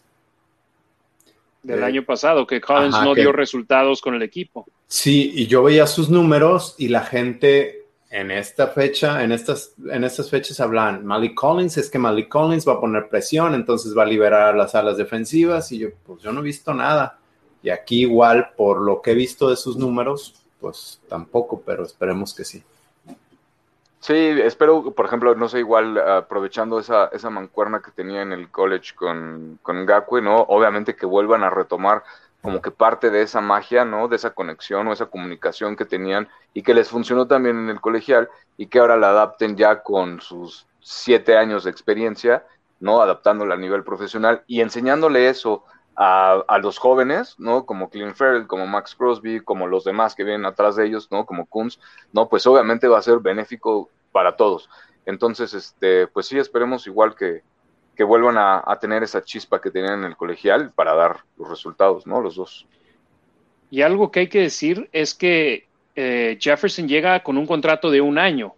O sea, es la misma situación que tuvo Nelson Aguilar el año pasado, que tiene John Brown, que tiene Willie Sneed, eh, que son contratos lo más corto posibles. ¿Por qué? Porque uh -huh. los jugadores quieren ganarse su siguiente contrato. Y si bien ese contrato tal vez no sea con los Raiders, ¿qué creen? Para poder ganarse ese siguiente contrato significa que necesitan tener un buen año con los Raiders. Correcto. Entonces, eh, me parece es algo que es ok, mira, motívate, si es lo que necesitas de motivación, adelante. Y ahorita decías, eh, mencionaste los equipos por los cuales ha pasado. Yo me atrevo a decir que si no tienen buen año, se acabó su carrera. Entonces, y el agente lo sabe. Sí, porque, agente... son equipos con buenas defensas. Uh -huh. Seattle, los Rams, o bueno, Buffalo el año pasado fue desentona, no fue lo dominante que llegaban a ser anteriormente, pero fue una defensa, uh -huh. exacto, fue una defensa que se eh, apoyó en una ofensiva explosiva, pero eh, son tres equipos que su característica es que defensivamente son buenos. Correcto. Y si con ellos no puedes destacar, hacer bien las cosas, eh, y ya no puedes hacer nada en tu siguiente parada, tal vez como lo dices, Demian, sea su última opción en la NFL para él. Eh, Continuamos, ¿les parece, compañeros? Sí, vale. Con el siguiente jugador en el roster de los Raiders, un elemento que llamó mucho la atención, Darius Phylon, que estuvo con los cargadores de San Diego, con los cargadores de Los Ángeles, que tuvo un problema eh, con la ley uh -huh. en el 2019 después de llegar con los eh, Arizona Cardinals y no jugó. Entonces, lleva tiempo sin participar en la NFL, pero a los Raiders les gusta el talento que ven de él, se aclaró su situación legal, está permitido que pueda regresar y ahora veamos si puede dar resultados con el equipo de los Raiders. Con los cargadores hizo un trabajo decente para un jugador, eh, un, más bien un trabajo bueno para un jugador suplente. Correcto, tuvo, no sé si tienes por ahí, pero tuvo bastantes capturas. Eh, aquí tengo los de Arkansas. En, aquí te las consigo 9.5 capturas, ¿no? En... Sí, tuvo en el 2017 cuatro y media, en el 2018 cuatro pero habla, vamos a la misma. Lo que estábamos diciendo de los otros jugadores de los Raiders, como suplentes, si te pueden dar cerca de 5 o 5, uh -huh. te das por bien servido. Correcto. Claro, y, y, el plus que trae que también pues conoce el sistema defensivo de Ghost Bradley, ¿no? Entonces es por ahí otro puntito más, ¿no? Para sumarle, ¿no? Que, le, que puede ayudar a entender y aceptar y adaptar más rápido y más fácil el sistema defensivo que trae Ghost Bradley. Entonces, igual, o sea, yo lo veo más, eh, bueno, eh, de alguna forma más conveniente, ¿no? Por esa parte, que a lo mejor como que vaya a aportar números o algo así. Creo que va más igual como por el tipo de coacheo, pero pues a ver, ¿no? Ojalá obviamente aporte los números, ¿no? Y si nos da 6.5 sacks eh, promedio, ¿no? Pues, y aparte coachea a los novatos, pues estaría increíble. Claro, que les explique el sistema durante el Exacto. training camp. En 54 apariciones tuvo 19 inicios para un total de 80 tacleadas, 46 solo, 9.5 sacks. Y estos, estas estadísticas me gustan. Dos pases defensivo, defendidos y dos balones forzados. Otra vez a, a provocar esos fumbles. Para claro, un tackle y, defensivo suplente, buenos números. Números. Uh -huh. Claro, y, y, y, te das cuenta de alguna forma, igual entiendes con quién jugaba, ¿no? Entonces volteas a ver que estaba con Melvin Ingram, ¿no? Que estaba con Bosa, eh, Bosa, y pues obviamente tiene esa productividad y es de alguna forma lo que buscan los Raiders. Si tienes esa productividad por fuera que ya te ha demostrado Crosby, esa productividad que ya te ha demostrado en Gakwe, no, pues por dentro de alguna forma va a ser más fácil y en teoría tendría que ser así, ¿no? Uh -huh. Y si mejora Cleveland Farrell y si mejora Carl Nassib. Exacto. Y si aparte no atrás, perdóname, y o sea, no, adelante, es, un, es, un, trabajo en, en, en, equipo, ¿no? Si atrás tienes, o sea, sigues tu ruta, respetas tus espacios, respetas las zonas y haces que conjunto, que en conjunto trabajen todos bien, pues obviamente vas a tener una jugada este, buena, ¿no? Exitosa. Jonathan Hankins regresa. No tuvo buena actuación el año pasado, pero pues es el que siempre estaba ahí. ¿Qué opinión te merece, Demian? Me gusta, creo que es el. Sí, no tuvo buena actuación como prácticamente nadie en la defensa de Raiders, pero creo que fue uno de los más sólidos contra la carrera. Es el mejor defensivo que tiene Raiders contra la carrera. No lo vas a poner en situación de pase, lo pones en técnica 3, enfrente del centro, y creo que puede generar ese problema a la línea ofensiva contraria. Y mira, los jugadores que no destacan son los de la línea defensiva que están en contra del ataque terrestre, son los linieros ofensivos que hacen su trabajo, pero no suman estadísticas. Y ese tipo de jugadores, lamentablemente, pues no vamos a estar hablando maravillas de ellos, a excepción de que sea alguien que haga sus desmanes ahí en la línea defensiva y le llegue al quarterback. Los Raiders en Hankins tienen a alguien sólido para el ataque terrestre. Correcto, y, dice en inglés se dice que the best ability is eh, availability. No, entonces es un jugador que ha demostrado que está que es consistente, ¿no? Que está disponible, ¿no? Y este y que te da los resultados. Entonces, es de esos jugadores obviamente que te mantiene, que te conviene mantener en tu roster, ¿no? Porque ya conoce el sistema defensivo, él es la contraparte, ¿no? Él no viene a, tratar de implementar el sistema defensivo, él viene a, adaptarse a ese sistema defensivo y este y pues a seguir desarrollándose como un jugador de segundo equipo, ¿no? Correcto. Seguimos con más jugadores. Un novato que lo vemos publicando mucho en redes sociales, Darius Stills, la Universidad de West Virginia, ¿no? Me gusta. No sé si le alcance para quedarse en el roster. Digo, de entrada ya dijimos que hay cinco defensive ends. ¿Con, ¿Con cuántos tackles defensivos se van a quedar? ¿Cuatro? Me parece. Cuatro sería el número del sweet spot, ¿no? Pues sí, porque si te estás quedando con cinco alas defensivas, ¿no? Y, buscas darle a lo mejor más rotación a las alas defensivas, que creo que es lo que, lo que se buscaría, ¿no? O sea, tener más rotación precisamente en esos jugadores que son más rápidos, este, en un, en, en un sistema en la NFL que se juega muy rápido, ¿no? Pues no te conviene tener a jugadores tan pesados todo el tiempo dentro del campo, ¿no? Entonces, este, pues sí, creo que, creo que va por ahí. Dicen que el problema de Darius Stills es su estatura. Mide 6 pies, 1,83, que es más o menos lo que mido yo. No está, no está alto, está pesado, mide 278, pesa 278 libras. Creo que tiene la habilidad para poder hacer algo en la NFL. El problema es con ese tamaño, si se le va a dar la oportunidad. Yo creo que Raiders puede tenerlo en el equipo de prácticas y a media temporada darle juego. Sí, y a final de cuentas siempre va a haber lesiones, aunque toquemos madera y no queramos que sucedan, siempre hay lesiones y lo puedes traer. Y también la versatilidad que tienen los Raiders, que Farrell lo puedes poner al centro, si bien lo estamos contando como ala defensiva, en muchas ocasiones lo vamos a ver por el centro con el conjunto de los Raiders. Otro agente libre que trajeron, que no se ha hablado mucho de él, es Matt Dickerson, que estuvo con los Titanes de Tennessee eh, tres años. Eh, no hizo grandes cosas, ha jugado en un total de 18 partidos de campaña regular, aunque también ha visto actividad en la postemporada. Capturó a Lamar Jackson y en, el, en los playoffs. Entonces, eh, vamos a las mismas. No es alguien de renombre, pero es alguien del cual los Raiders quieren sacar jugo. Sí, Big Tafer lo tiene como su caballo negro. Dijo que se veía muy bien en OTAs, que se ve muy grande, muy fuerte y que puede, puede pelear por un puesto. Pero sí, no, no se ha hablado mucho de él. Pues igual, a generar competencia, ¿no? o sea, no, no, no veo otra, otro, otro, otro enfoque que le podrían dar más que generar competencia porque sabe que definitivamente pues los, los, primeros tres, el, equipo titular, eh, las posiciones titulares en los tackles defensivos pues ya están, ¿no? Entonces este, él va a buscar igual ser, ser un buen jugador de segundo equipo, ¿no? Y mantenerse constante, pero pues va a tener que pelear por ahí con, con, con Solomon Thomas, ¿no? con los otros veteranos que trajeron. Precisamente. Otro elemento de los Raiders, Now Scott, también está, va a estar ahí peleando por, por un lugar. En estos momentos tienen a Dickerson, Hankins, Jefferson, Phylon, Scott, Stills y Thomas, a siete. A siete tackles defensivos el conjunto de los malosos.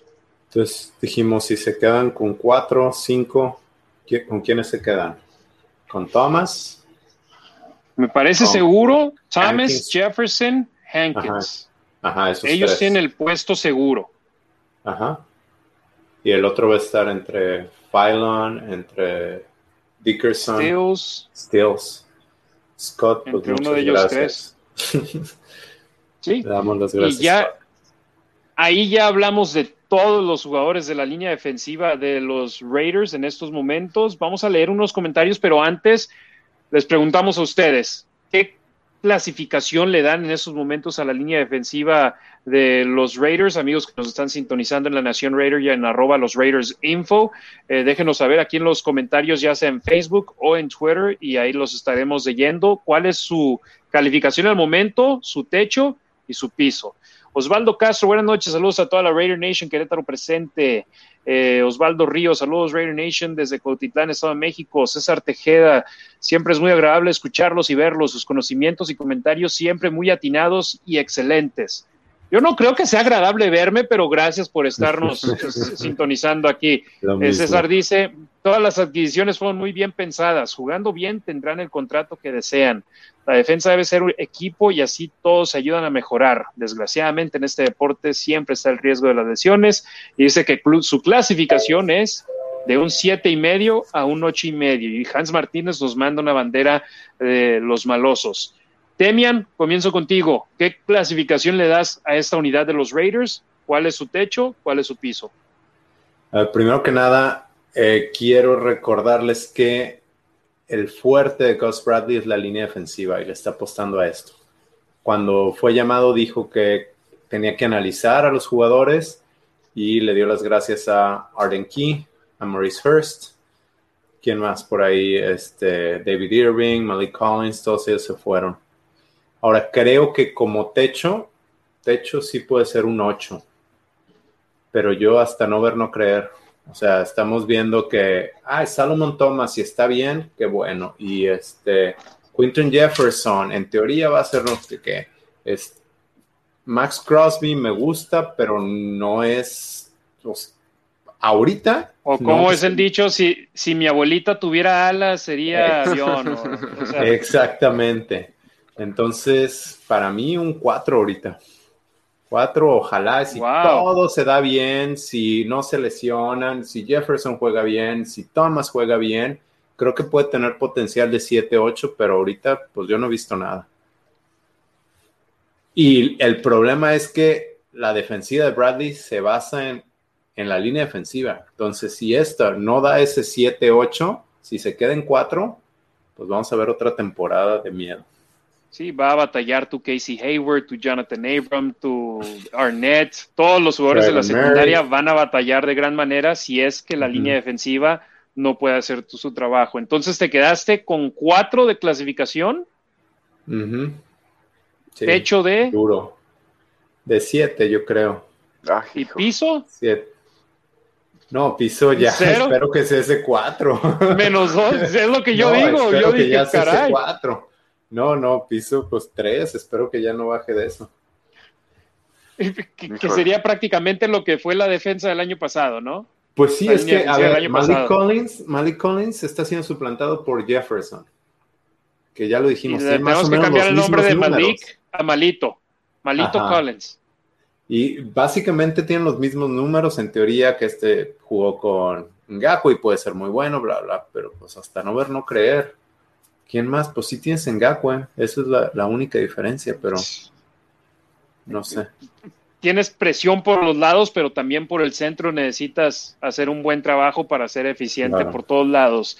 Eh, Ricardo, ¿qué calificación le das a la línea defensiva de los Raiders? ¿Cuál es el techo? ¿Cuál es el piso? Definitivamente no me voy a ir con, con un 4.5 como, como el buen Demian. Yo la verdad es que creo que, que, pueden llegar más rápido a lograr los resultados, ¿no? Entonces, yo me y, y, por diferentes factores, ¿no? De entrada, el factor Ngakwe, ¿no? el factor, la experiencia de Crosby. Este, el tercer año, tanto de Crosby como de, de Cleveland Farrell, este, la gente que llegó a reforzar la línea defensiva, ¿no? Este, yo me voy a ir primero con un 7-5 de piso y la verdad sí me, sí, sí me voy a lanzar hasta un 9 ¿no? de, de techo, sinceramente, porque creo que creo que si logran trabajar este, bien, ¿no? Lo que decían, yo no creo que lleguen a un 7, sino que a un, a un 9, la neta. Yo sí creo que, que, lo puedan llegar a lograr. ¿eh? ¿Dónde firmo? Hace rato nos preguntaban cuántos ganados con eso. Dame pues, 11 eh, ganados. Eh, y, y, es, o sea, es, es una defensiva, no, no la NFL, los equipos que se van a enfrentar a los Raiders no saben exactamente cómo va a lucir la defensa de los Raiders. No es un plus, no han sacado el Ni nosotros. De alguna forma, nadie sabe, nadie sabe, ¿no? Entonces, eh, eh, eh, me, me, interesa mucho, creo que eso va a ser una ventaja a favor de los Raiders, ¿no? Este, durante esta temporada, ¿no? Entonces, por eso yo creo que ese puede ser como el factor sorpresa para mí. Repítenos tus números, Ricardo. De 7 a 5 a 9. Siete y medio es tu, calificación al momento. Ajá. Sí. Ah, ¿Y el piso cuál es? ¿Siete y medio? ese, es mi, piso, o sea, de ahí no baja. Ah, o sea, de ahí no, baja. Ahí empiezan, ahí están empezando ahorita. Yo a los Raiders tengo la calificación de la línea defensiva de 7.5, porque aparte también dejaron, eh, entiendo obviamente, ¿no? Lo, que eh, el, el Ghost Bradley se enfoca en la línea defensiva. Rod Marinelli se quedó. ¿No? Es parte del staff que está ahí, es un coach súper reconocido en la NFL, tiene muchísima experiencia. Entonces, este, ese es otro factor, ¿no? Por el que yo me voy por ahí con que van con, con 7-5 y este, y pues me está ganando aparte el corazón porque la verdad le tengo muchísima fe a, a, Crosby. Quiero que, que, como todos, ¿no? Que dé los resultados también Cleveland Farrell. Entonces, este, me emociona mucho la línea defensiva. Ojo, Ricardo. Que iba a ser el profe Barco, tú te fuiste, Ricardo, les diste la calificación gratis. Con curva. Oye, no, te quiero contradecir, Ricardo, pero, pero sí creo que es importante apuntalar que eh, la, la línea defensiva de Marinelli, o sea, Marinelli tiene todos los reconocimientos. De hecho, hace un mes le dieron Dr. Zimmerman Award, que por lo que ha hecho a lo largo de su carrera, acaba de cumplir 72 años el martes, de hecho. Eh, se puede argumentar que la línea defensiva de Raiders mejoró del 2018 al 2019. O sea, lo que hizo en el 2018 fue mejorado en el 2019 y en el 2020 eh, que corrieron a Brenston Buckner y trajeron a Marinelli, que los coach, los jugadores, por lo que han dicho, les gusta mucho Marinelli, su intensidad, pero creo que los resultados no se le dieron. Esperemos que sí se le den. Sí, en el 2019 había partidos donde anotábamos 10 puntos, pero que la defensa hacía que los marcadores no fueran tan desastrosos. Entonces, o sea, sí, 2019 era caray. La defensa está desentona, pero la ofensiva no puede hacer las cosas. Y luego en el 2020 fue, tenemos una gran ofensiva, pero nuestra defensa es terrible. ¿Qué será en el 2021? Esperemos algo un poquito más equilibrado. Te digo, yo pensaba que iba a ser el barco, pero te robaste ese, ese apodo tú, Ricardo. Yo voy con un 6, o sea, apenas pasando de calificación. Y el techo nada más me puede ir a 7 porque no hay, no hay materia prima para decir, wow. Eh, se va, bueno, yo estoy pensando tackles defensivos, pero aún así la línea defensiva entera, si incluyo en Gaku a Crosby a Crosby, ahí te da el techo, siete y medio entonces. Pero de ahí en más no los veo más arriba. El piso me puede ir hasta cuatro. No quiero ser más pesimista que un cuatro, pero definitivamente es la unidad que es el comodín del equipo. Ellos, las dos líneas, la línea ofensiva y la línea defensiva, son el comodín. No sabemos si nos van a dar un 2 de calificación o un 10 con la defensiva tal vez un poquito más abajo, pero la línea ofensiva puede acabar siendo espectacular y haciendo un gran trabajo y al mismo tiempo puede acabar siendo un desastre. La línea defensiva con Ngakwe puede acabar haciendo un trabajo extraordinario, pero también al final puede acabar siendo un desastre. Entonces... Y al final de cuentas es lo más importante en el fútbol. Entonces, si los dos, si esos dos factores se dan negativos, qué tipo de temporada estaremos hablando. Aguas, exacto. Y ahí sí tienes que hablar sobre Gruden, sobre Mayak, sobre y las decisiones, todos. Exacto. Entonces, eh, sí, sí hay, estamos, y fíjate, y, ambas líneas defensivas, sueno como disco rayado, pero esta pretemporada va a ser importantísimo para ellos. Eh, claro, y, perdón, perdón, Harry. No, Colton Miller creo que es el único que se ha ganado el derecho de decir va a descansar los juegos de pretemporada. Ya se ganó su extensión de contrato, ya sabemos lo que es capaz de hacer, él lo tiene que jugar. Incognito, me gustaría verlo algunos snaps nada más para que agarre las piernas, para que regrese a la acción, pero te estoy hablando una serie, a lo mucho dos. Pero James, Martin, eh, Good, Leatherwood. especialmente. Eso hablando de la línea ofensiva. A la defensiva, en Gakwe creo que se ha ganado el derecho de descansar también, pero no me sorprendería si ve acción en una o dos series defensivas de los Raiders en pretemporada. Crosby, con su historial de lesiones, ¿te gustaría verlo en pretemporada? No, para nada. Y más considerando que ahora es un partido más. ¿No? Entonces, este, y sabiendo que... Un partido menos, o bueno, perdón, un partido menos de pretemporada, uno más de campaña regular. Uno más de campaña regular, ¿no? Entonces, prefiero tener a mis jugadores este, sanos durante los partidos de temporada, ¿no? O tratar de arriesgarlos cuando sea necesario a, a, eso, porque pues ya vimos lo que puede pasar en pretemporada, ¿no? Entonces, este, no, no, no, que ni me toquen a Max Crosby, que me lo dejen en la banca, este, en cortos, con su jersey, sus lentecitos y su gorra que, no se meta. Entonces, este, creo que... Que imite a Trent Brown el año pasado. Ándale, sí, pero nada más en pretemporada, ¿eh? Nada más en pretemporada. Sí, sí, sí, eh, que sea lo único que haga. Y este, y sí, porque creo que, creo que igual, ¿no? O sea, los pilares son la línea defensiva y la línea ofensiva. Si todo arranca bien desde ahí, obviamente las partes que vienen atrás de ellos, pues van a funcionar este, correctamente. Creo que, creo que vamos bien. Bueno, pues ahí vamos a ver ahora las calificaciones que le dieron a la línea defensiva nuestros eh, amigos de la Nación Raider. César Tejeda, clasificación de un siete y medio a ocho y medio. Luis Reyes, calificación de siete llegando a ocho y medio. Fíjate, ellos también ven positivo eh, este caso. Eh, Cave Canem, saludos desde Coacalco, excelente contenido, lo seguimos en todas las redes sociales. Mucho, muchas, muchas gracias. Sigan a Ricardo Rasgit en Twitter, en Instagram y también dinos tu nuevo contenido en inglés, Ricardo. Es ATV, ATV-Raiders, es una página, es, es, una plataforma que le da seguimiento a todo lo de los Raiders, es información en inglés, también en español. Por ahí igual estoy compartiendo contenido contenido de esto. Salió mi primer artículo en inglés en esta semana, entonces este, ahí se los voy a compartir a ver qué, opiniones este, críticas bien recibidas, las espero, entonces, este, pero sí, ahí andamos.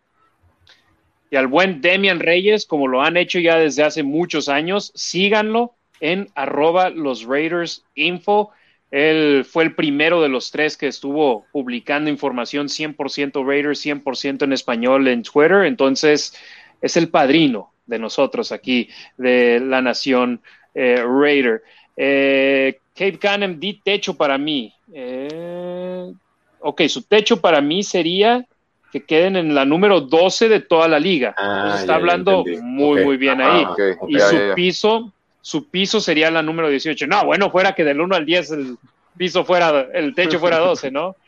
Eh, César Tejeda, de acuerdo con sus comentarios y cada análisis está bien pensado para dar su calificación, pero creo que sí estamos mejor que en el 2020.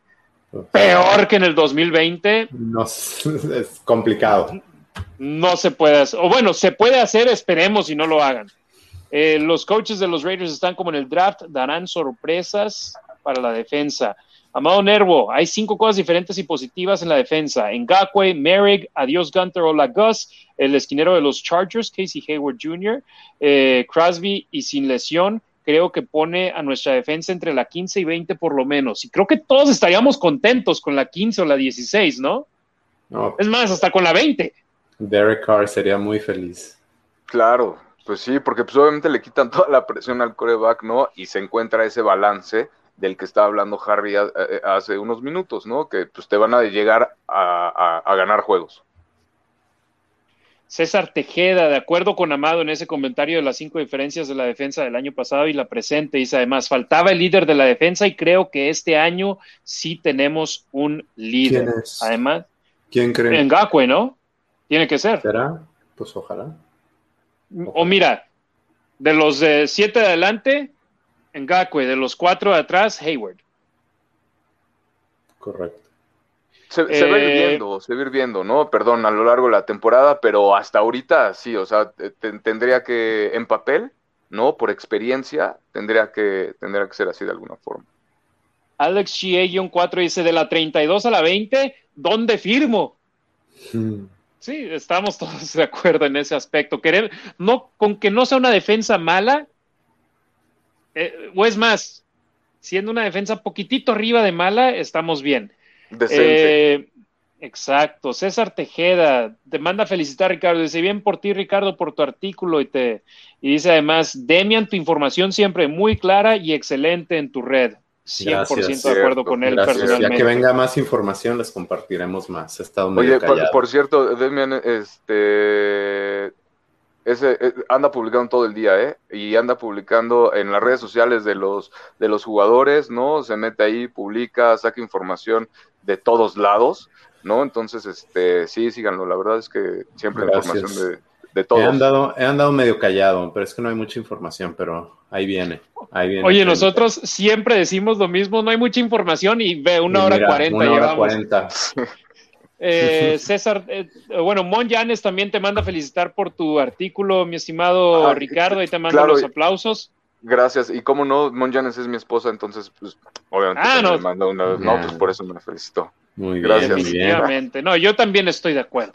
Todavía no lo he leído, pero estoy seguro que me va a gustar. Y Gracias. César Tejeda dice, sí, ese mero es el líder, el del apellido difícil de pronunciar, Casey Hayward Jr. Eh, seguimos con más aquí en la Nación Raider y vamos a hablar sobre el estadio Legend que por segundo fin de semana consecutivo, vamos a guardar el otro tema para la próxima semana, compañeros, pero vamos a cerrar con el estadio Allegiant, que por segundo fin de semana consecutivo tuvo evento masivo, pero en esta ocasión hubo más de 60 mil aficionados en él. La semana previa, eh, con el concierto del DJ Lenium, hubo poquito más de 30 mil, ahora hubo más de 60 mil, o sea, se aproximadamente lo que va a haber en cada partido de los Raiders. Y muchos aficionados se estuvieron quejando, o bueno, fue el concierto de Garth Brooks, el eh, cantante de country, eh, música medio tejanona acá en Estados Unidos. Los boletos en primera instancia se han agotado, metieron más, no se vendieron todos, pero se agotaron de los originales. Entonces, más de 60 mil aficionados. El problema fue que a la hora de la salida, eh, dicen que hubo líos de gran manera y la situación aquí es, no hay mucho estacionamiento en el lugar del estadio Allegiant. Y los estacionamientos que se tienen ahí en el estadio es prácticamente el precio de un boleto para cualquier otro estadio para ver el partido. Eso es lo que te van a cobrar. Lo que te cobraban en Oakland para ir a ver el juego en un muy buen asiento, te lo están cobrando de estacionamiento en Las Vegas. Y obviamente estos eventos sirven de práctica de cara a la temporada regular de los Raiders porque necesitan saber cómo van a hacerle para que la gente pueda entrar y salir de una buena manera. Yo lo que digo es, lo positivo con los Raiders es que, o bueno, yo cuando iba de aficionado, nosotros nos quedamos una hora, dos horas después del partido en el parking todavía cotorreando con los amigos, con la chela, con- prendemos otra vez el asador y hasta que nos corran, nos vamos. Obviamente vas a un concierto y en cuanto se acabe el concierto tú te quieres ir. Entonces, ¿creen que se pueda solucionar los problemas? Yo sé que en la Corte de Comisionados ya están viendo, buscando las maneras de solucionar.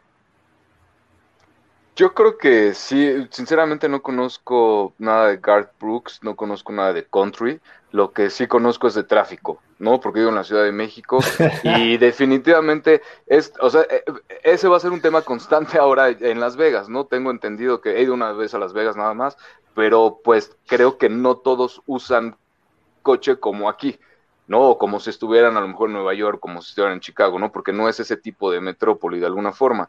Entonces, este, pues no- más bien, no, no todos utilizan transporte público. Ah, ándale, no, más bien, ¿no? Entonces, este, Ahora, pues ni modo, se van a tener que acostumbrar a todo esto. Lo que sí sé también es que va a dejar eh, este tipo de eventos una derrama económica tremenda, ¿no? Tanto para el estado de Nevada como para el señor eh, Davis, ¿no? Y toda la organización de, los Raiders, ¿no? Entonces, este, eso es lo, eso es lo único que sé y esa es, esa es mi opinión al respecto.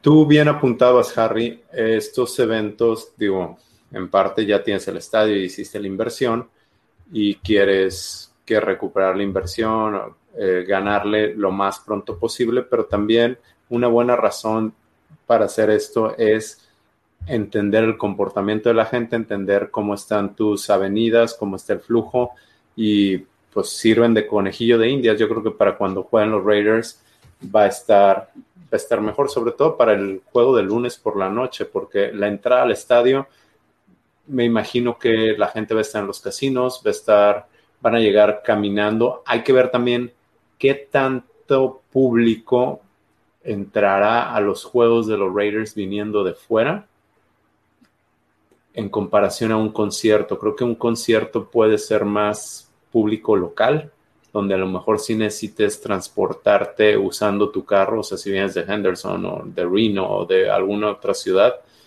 a llegar al estadio. En cambio, creo que para los Raiders, creo que sí va a haber más gente de fuera que esté en los hoteles y sí, utilice la transportación del estadio o caminen al estadio. No, y ahí te va, te va otra situación, hermano. Tú cuando te subes en un Uber o un Lyft, ¿dónde quieres que te dejen? En la entrada. Ah, claro, sí, ese es un tema. Sí. A mero adelante. Yo que no he ido a los primeros dos eventos del estadio, veo los mapas que publican en redes sociales la policía, reporteros, eh, no sé si, no los he visto en el, en el Twitter de la Legion Stadium, pero deberían.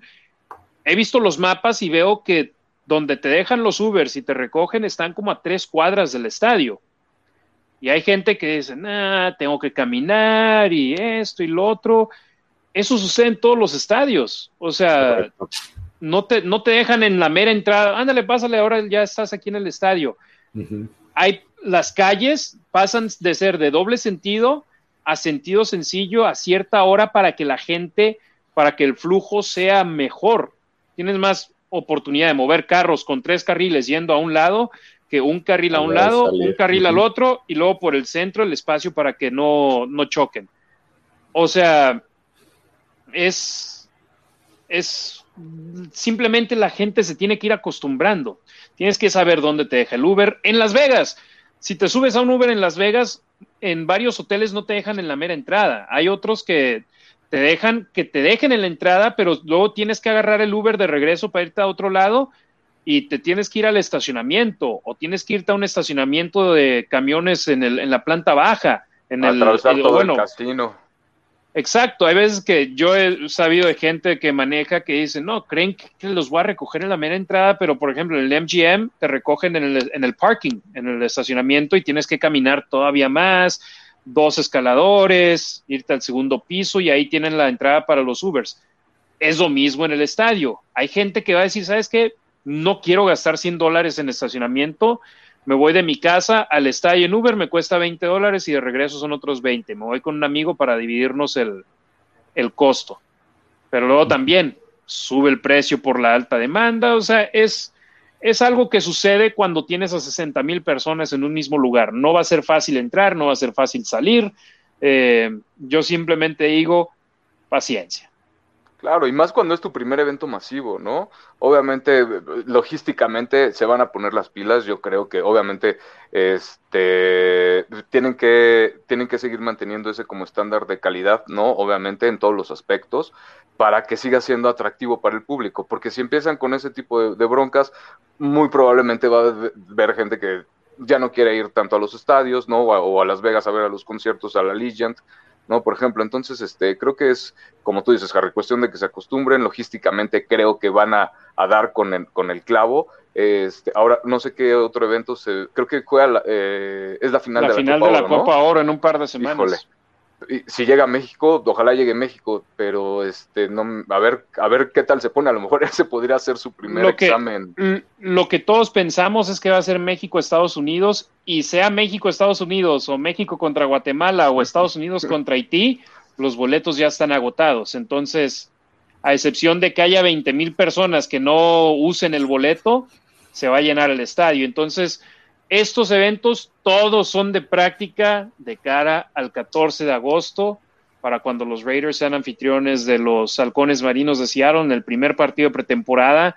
Los boletos ya están agotados y pues lo, que se espera es un lleno a tope, una afición hambrienta de entrar al estadio y ver fútbol americano, porque han podido entrar, mas no ver a alguien jugando en el campo. Entonces están los tours, hicieron vacunación ahí, ha podido entrar la raza, pero no ha podido disfrutar de ver a los Raiders en acción.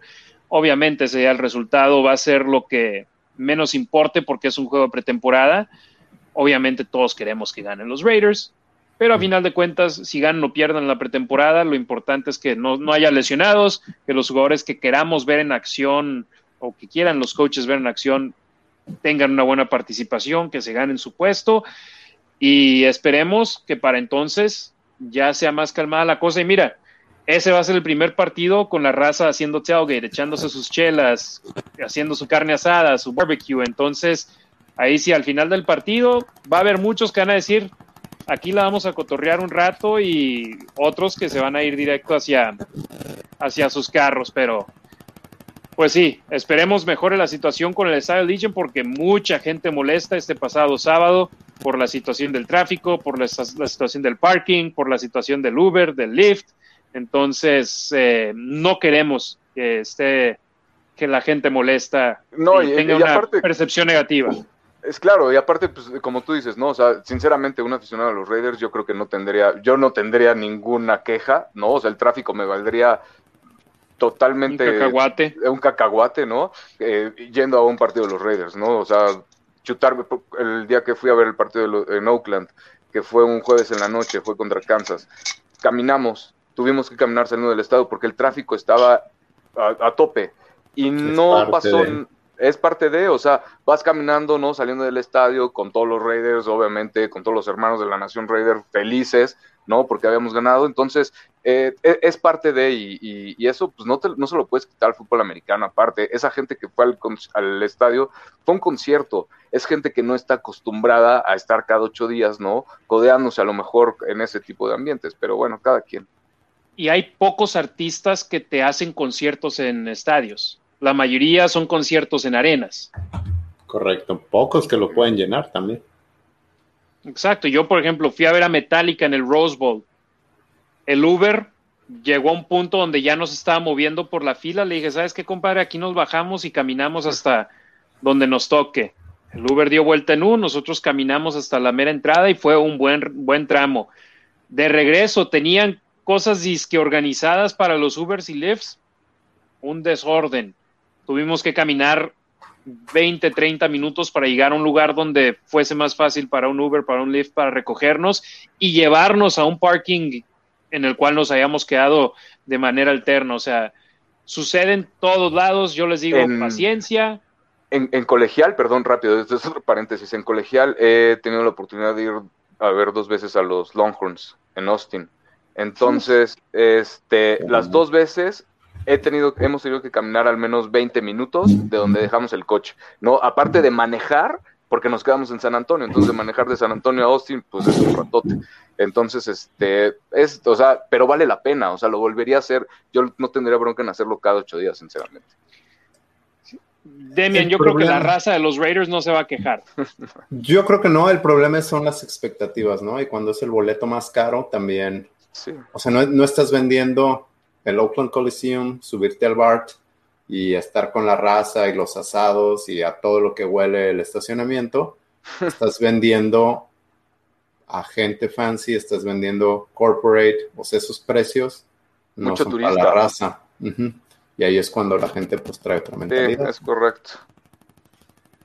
Ese sí es el problema, pero mira, a mí, si con todo respeto para ellos, lo que piensen ellos, me importa un bledo. Yo, lo que la Nación Raider, lo que la Nación Raider diga es lo importante. Y yo la experiencia que ellos tengan es lo mejor. Y mira, si son corporativos y tienen un billetote y una suite, a ellos les vale gorro pagar 100, 200 dólares por un parking ahí enseguida del estadio. Entonces, los, los que estamos estacionándonos en el New York, New York, en el Excalibur, en el Luxor, en el Mandalay Bay, ya es así la, la, caminada o en un estacionamiento que queda tres, cuatro cuadras es el problema. Y mira, van a cada evento que tienen van a ir mejorando poco a poco. Ya fueron de un evento de 30 mil, un evento de 60 mil, ya vieron los problemas en el evento de 30 mil, ya vieron los problemas en el evento de 60 mil y ahora tienen dos semanas más para su siguiente evento grande que es la final de la Copa Oro y les aseguro, así es como hacen las cosas en Las Vegas, van a mejorar las cosas. Entonces, eh, simplemente lo traemos a luz porque es el estadio de los Raiders. Y, no es como el SoFi, que es el estadio de dos equipos. Sí, exacto, ¿no? Este es de los Raiders, ¿no? Y eso se tiene que respetar. Y es más, ni siquiera, no lo dudes ni tantito, me atrevería a decir, y si no ya les estoy regalando la idea al gobierno de, la, de, Las Vegas, que vaya a haber transporte de los, de, los casinos, ¿no? Al estadio, el día del, del, partido, ¿no? Porque pues obviamente mucha gente va a aprovechar el fin de semana, ¿no? Entonces también no, no va a haber muchos como que y, para los casinos te, pasas caminando, entonces también no es como que necesites mucho coche, ¿no? Entonces. Y mira, te soy este, sincero, muchos ven eso de que, ah, está aquí en corto, el strip está a un ladito del, hermano, caminar del Mandalay Bay al estadio, eh, de donde está la salida del estacionamiento del Mandalay Bay, que es lo más corto al estadio, son por lo menos 10 minutos. Si te vas hasta el Excalibur, que está ahí en Las Vegas Boulevard y Tropicana, del estacionamiento de ellos al estadio es entre 20 y 25 minutos. Te vas cruzando la calle al Park MGM, al New York, New York, al MGM, ya estás hablando de media hora, 40 minutos. O sea, todo se ve que está cerca, pero no es... las ópticas engañan ahí es, es, muy grande y todavía, este, pues sí, obviamente, por eso te digo, se me haría más viable igual todavía, ¿no? Lo, de los camioncitos en los casinos, ¿no? A ver, a ver cómo lo Y mira, la ciudad con el equipo de hockey, con los Golden Knights, cada día de juego empezaron a hacer cosas donde hay un estacionamiento grande, donde mucha raza se puede estacionar. En te incluyen estacionamiento, transportación de ida, transportación de vuelta en un costo moderado. No está cerca del estadio, pero pues te llevan y ahí estás. A final de cuentas, ahora la bronca es que el de regreso también lo puedas alcanzar. Claro. Que no se llene o que sí llegue a tiempo, de que no tengas que esperar. Entonces, son las situaciones de qué prefieres, tener mucho estacionamiento en un estadio en Oakland que era de tercer mundo o quieres tener un estadio de primer mundo con un estacionamiento difícil. Obviamente lo mejor sería un gran estadio, un gran estacionamiento y a futuro estoy seguro van a seguir comprando lotes cerca del estadio, van a seguir consiguiendo lugares donde puedan vender de estacionamiento. Claro, y por ejemplo, otro ejemplo, ahí está Disney, ¿no? Por ejemplo, igual, el, el, estacionamiento en Disney es carísimo, ¿no? Y de todos modos, y hay los camioncitos, o sea, hay muchas formas de llegar a los parques, ¿no? Entonces, este, pues sí, tarde o temprano van a implementar toda esa logística que les va a funcionar. Así es. ¿Algún comentario final, Demian, al respecto? No, nada que agregar. Creo que le dieron en el clavo todos. Bueno, la próxima semana en La Nación Raider vamos a continuar nuestro análisis del roster defensivo de los Raiders, platicando sobre los linebackers y también los jugadores de los Raiders, a pesar de que todavía no arranca el campo de entrenamiento oficial de pretemporada del equipo, siguen preparándose, siguen entrenando y mucha gente lo está notando, así que estén al pendiente. Es importante que a pesar de que no haya prácticas oficiales, los equipos, los jugadores sigan entrenando, sigan preparándose, sigan practicando y mejorando su nivel. Entonces vamos a hablar de jugadores específicos de los cuales sabemos que están yendo a campamentos con jugadores de otros equipos de la liga y también otros que ya acá en Las Vegas lo están haciendo al igual que el año pasado, yéndose a parques locales y haciendo su trabajo antes de que sea ya el oficial donde le sueltan el billete con el equipo. Algunos comentarios finales aquí de la raza en las redes sociales. Eh, Eder Black Cat, saludos del Black Cat Art Crew, Raider Nation for Life, excelente análisis familia. Eh, G. Gordoa, ¿quién de ustedes es Raiders Info? Acá este mero, Demian Reyes. Eh, dice, hola, saludos desde Puebla, Puebla. Antonio da su calificación de la línea defensiva de los Raiders. La calificación es de 6 el piso.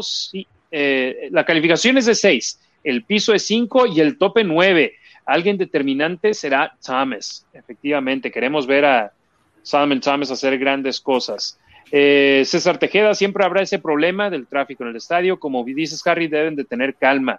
Claro, el dinero para muchas personas que ya tienen sus boletos no les va a importar el gasto y el costo. Jair Monroe, saludos a mis hermanos Raiders, como siempre viéndolos todas las semanas sin falta. Muchas, muchas gracias, Jair. Cave Canem, saludos y excelente contenido. Aaron Sainz Santa Cruz, hey, respeto al Coliseo, ¿no? El Coliseo lo amo, me encanta, pero la realidad es que es un estadio de tercer mundo. Y, no va a haber nada como el Coliseo, ¿eh? O sea, definitivamente el ambiente ahí, híjole, o sea, bueno, ustedes sabrán, ¿no?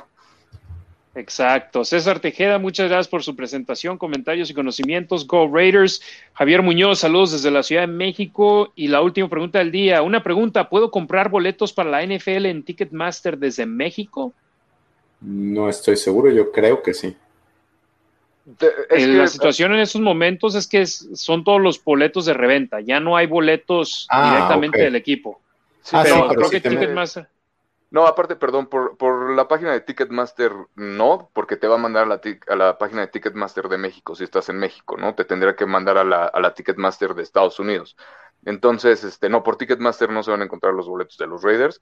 Tiene que ser en las páginas de los boletos, este, no sé, Stop, eh, Hub. o ahí otro, perdón, se me fue.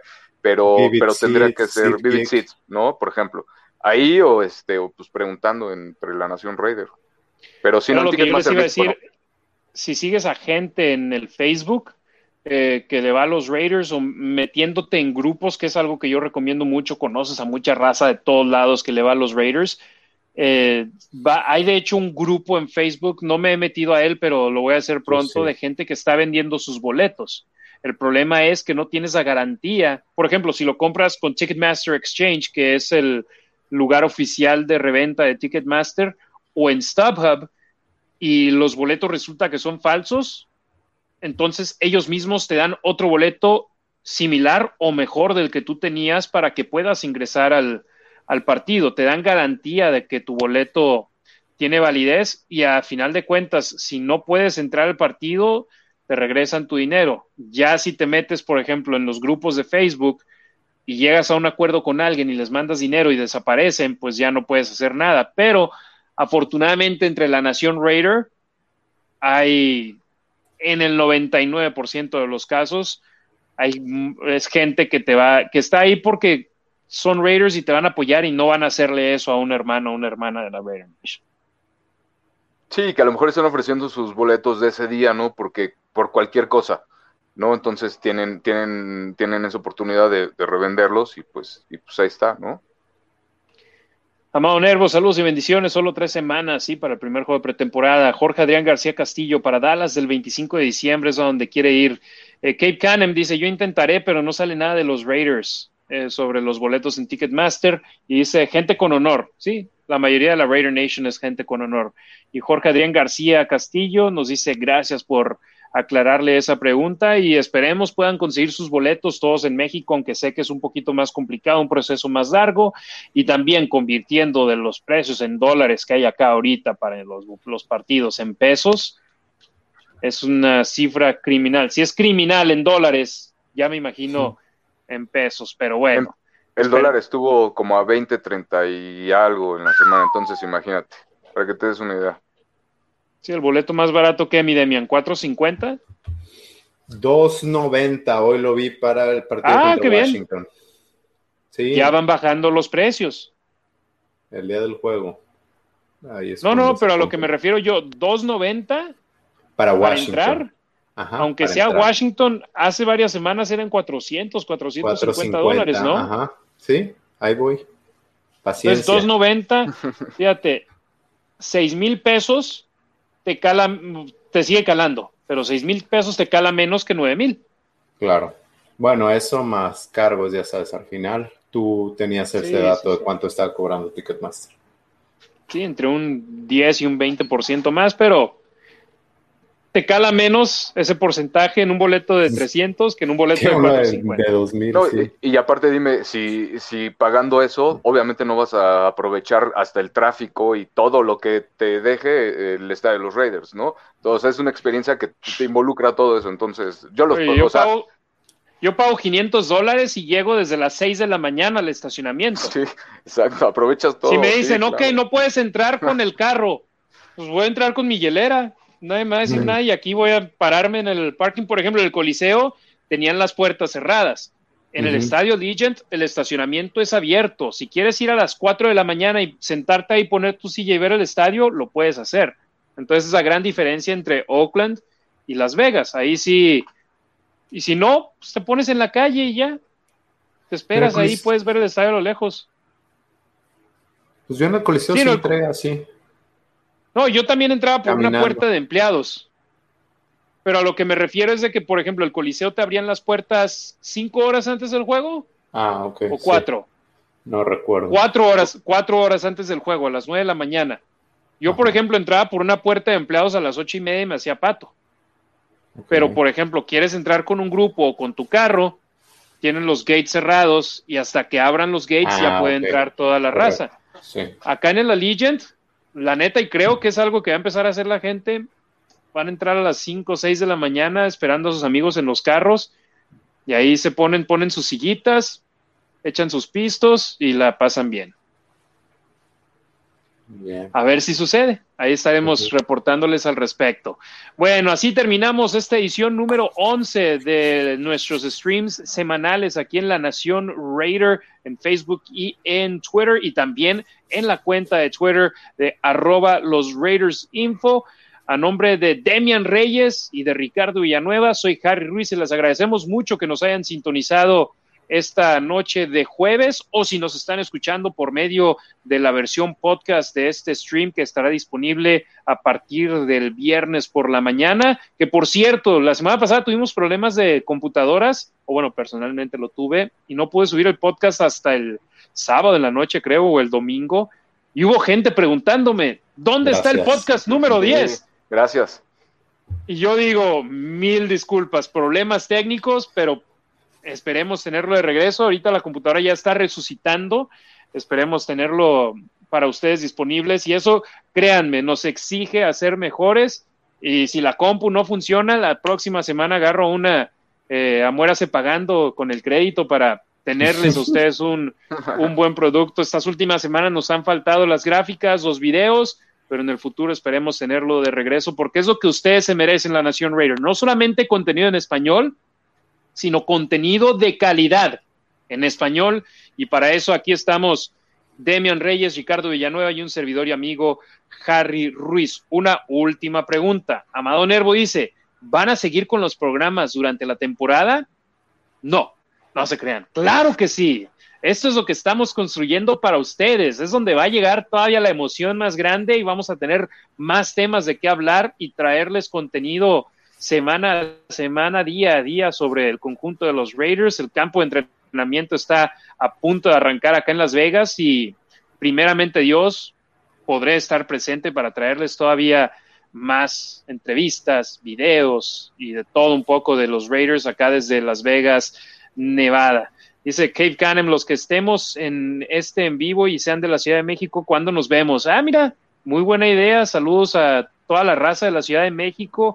Ahí estén al pendiente, pónganse de acuerdo, agréguense en Facebook, hagan un grupo, sigan a la Nación Raiders, sigan a los Raiders Info, sigan a Ricardo y estaría muy padre algún día poder ver a miembros de la Raider Nation que se conocieron siguiendo nuestro, nuestros programas. Así que muchas gracias, síganos en eh, Spotify, en Google Podcasts, en eh, Anchor. Hay varias plataformas donde va, donde se puede escuchar nuestro podcast, podcast semanalmente y siguen, creciendo los números y eso les agradecemos de gran manera. Ricardo, saludos a nuestros hermanos españoles que nos escuchan mucho por medio del podcast. Es correcto, están siempre al pendiente y por cierto, se la pasan este, publicando artículos, de, compartiendo artículos de, de, de Demian, ¿no? Por eso te digo, o sea, la verdad es que la presencia de, de nosotros está en, es global, ¿no? Este, saludos a los españoles, a los amigos españoles, saludos a Japón, saludos a Canadá, saludos a Colombia, saludos Colombia, a Perú, Guatemala, El Salvador, toda la banda, Mérida, este, Chihuahua, Monterrey, Guadalajara, Argentina, toda la banda, muchas gracias por seguir. Torreón. Torreón también, que no se nos olvide, ah, Texas, ah. Ohio, este, California, todos. Oye, se nos está olvidando uno muy importante, Costa Rica, saludos a toda la banda, todos los... Ah, ok, ok, yo pensaba que no, no lo habíamos dicho y que no, no nos podemos ir sin, Colorado también. saludos a ellos. En Colorado sí, también sí, siguen, entonces saludos a toda la banda. Todos lados. Sí, saludos a todos y la verdad, esto lo hacemos por ustedes.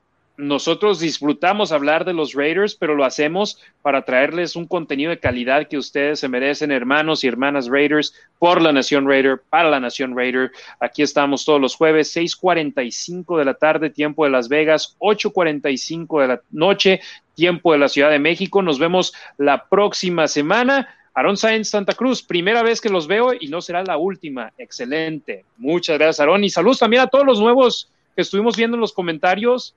La verdad, así es como vamos a seguir creciendo. De, boca en boca, avísenle a sus amigos que les van a los Raiders, comenten en las redes sociales, compartan nuestros streams. Agradecemos mucho a los grupos de fans de los Raiders en, México, en Estados, en Estados Unidos, los meros meros, los malosos, Raider Nation Costa, eh, Rica, eh, CUU, que ahora están con el Wrecking Crew, eh, la raza de la Ciudad de México, el Black Hole, que siempre está al pendiente. Así es como vamos a seguir creciendo y trayéndoles más información y esperando que el proyecto pueda seguir elevando su nivel y creciendo en más plataformas. Así que muchas, muchas gracias. Ahora sí, a nombre de Demian Reyes y de Ricardo Villanueva, soy Harry Ruiz. Nos vemos y nos escuchamos la próxima semana. Somos la Nación Raider y estamos aquí para quedarnos, hermanos.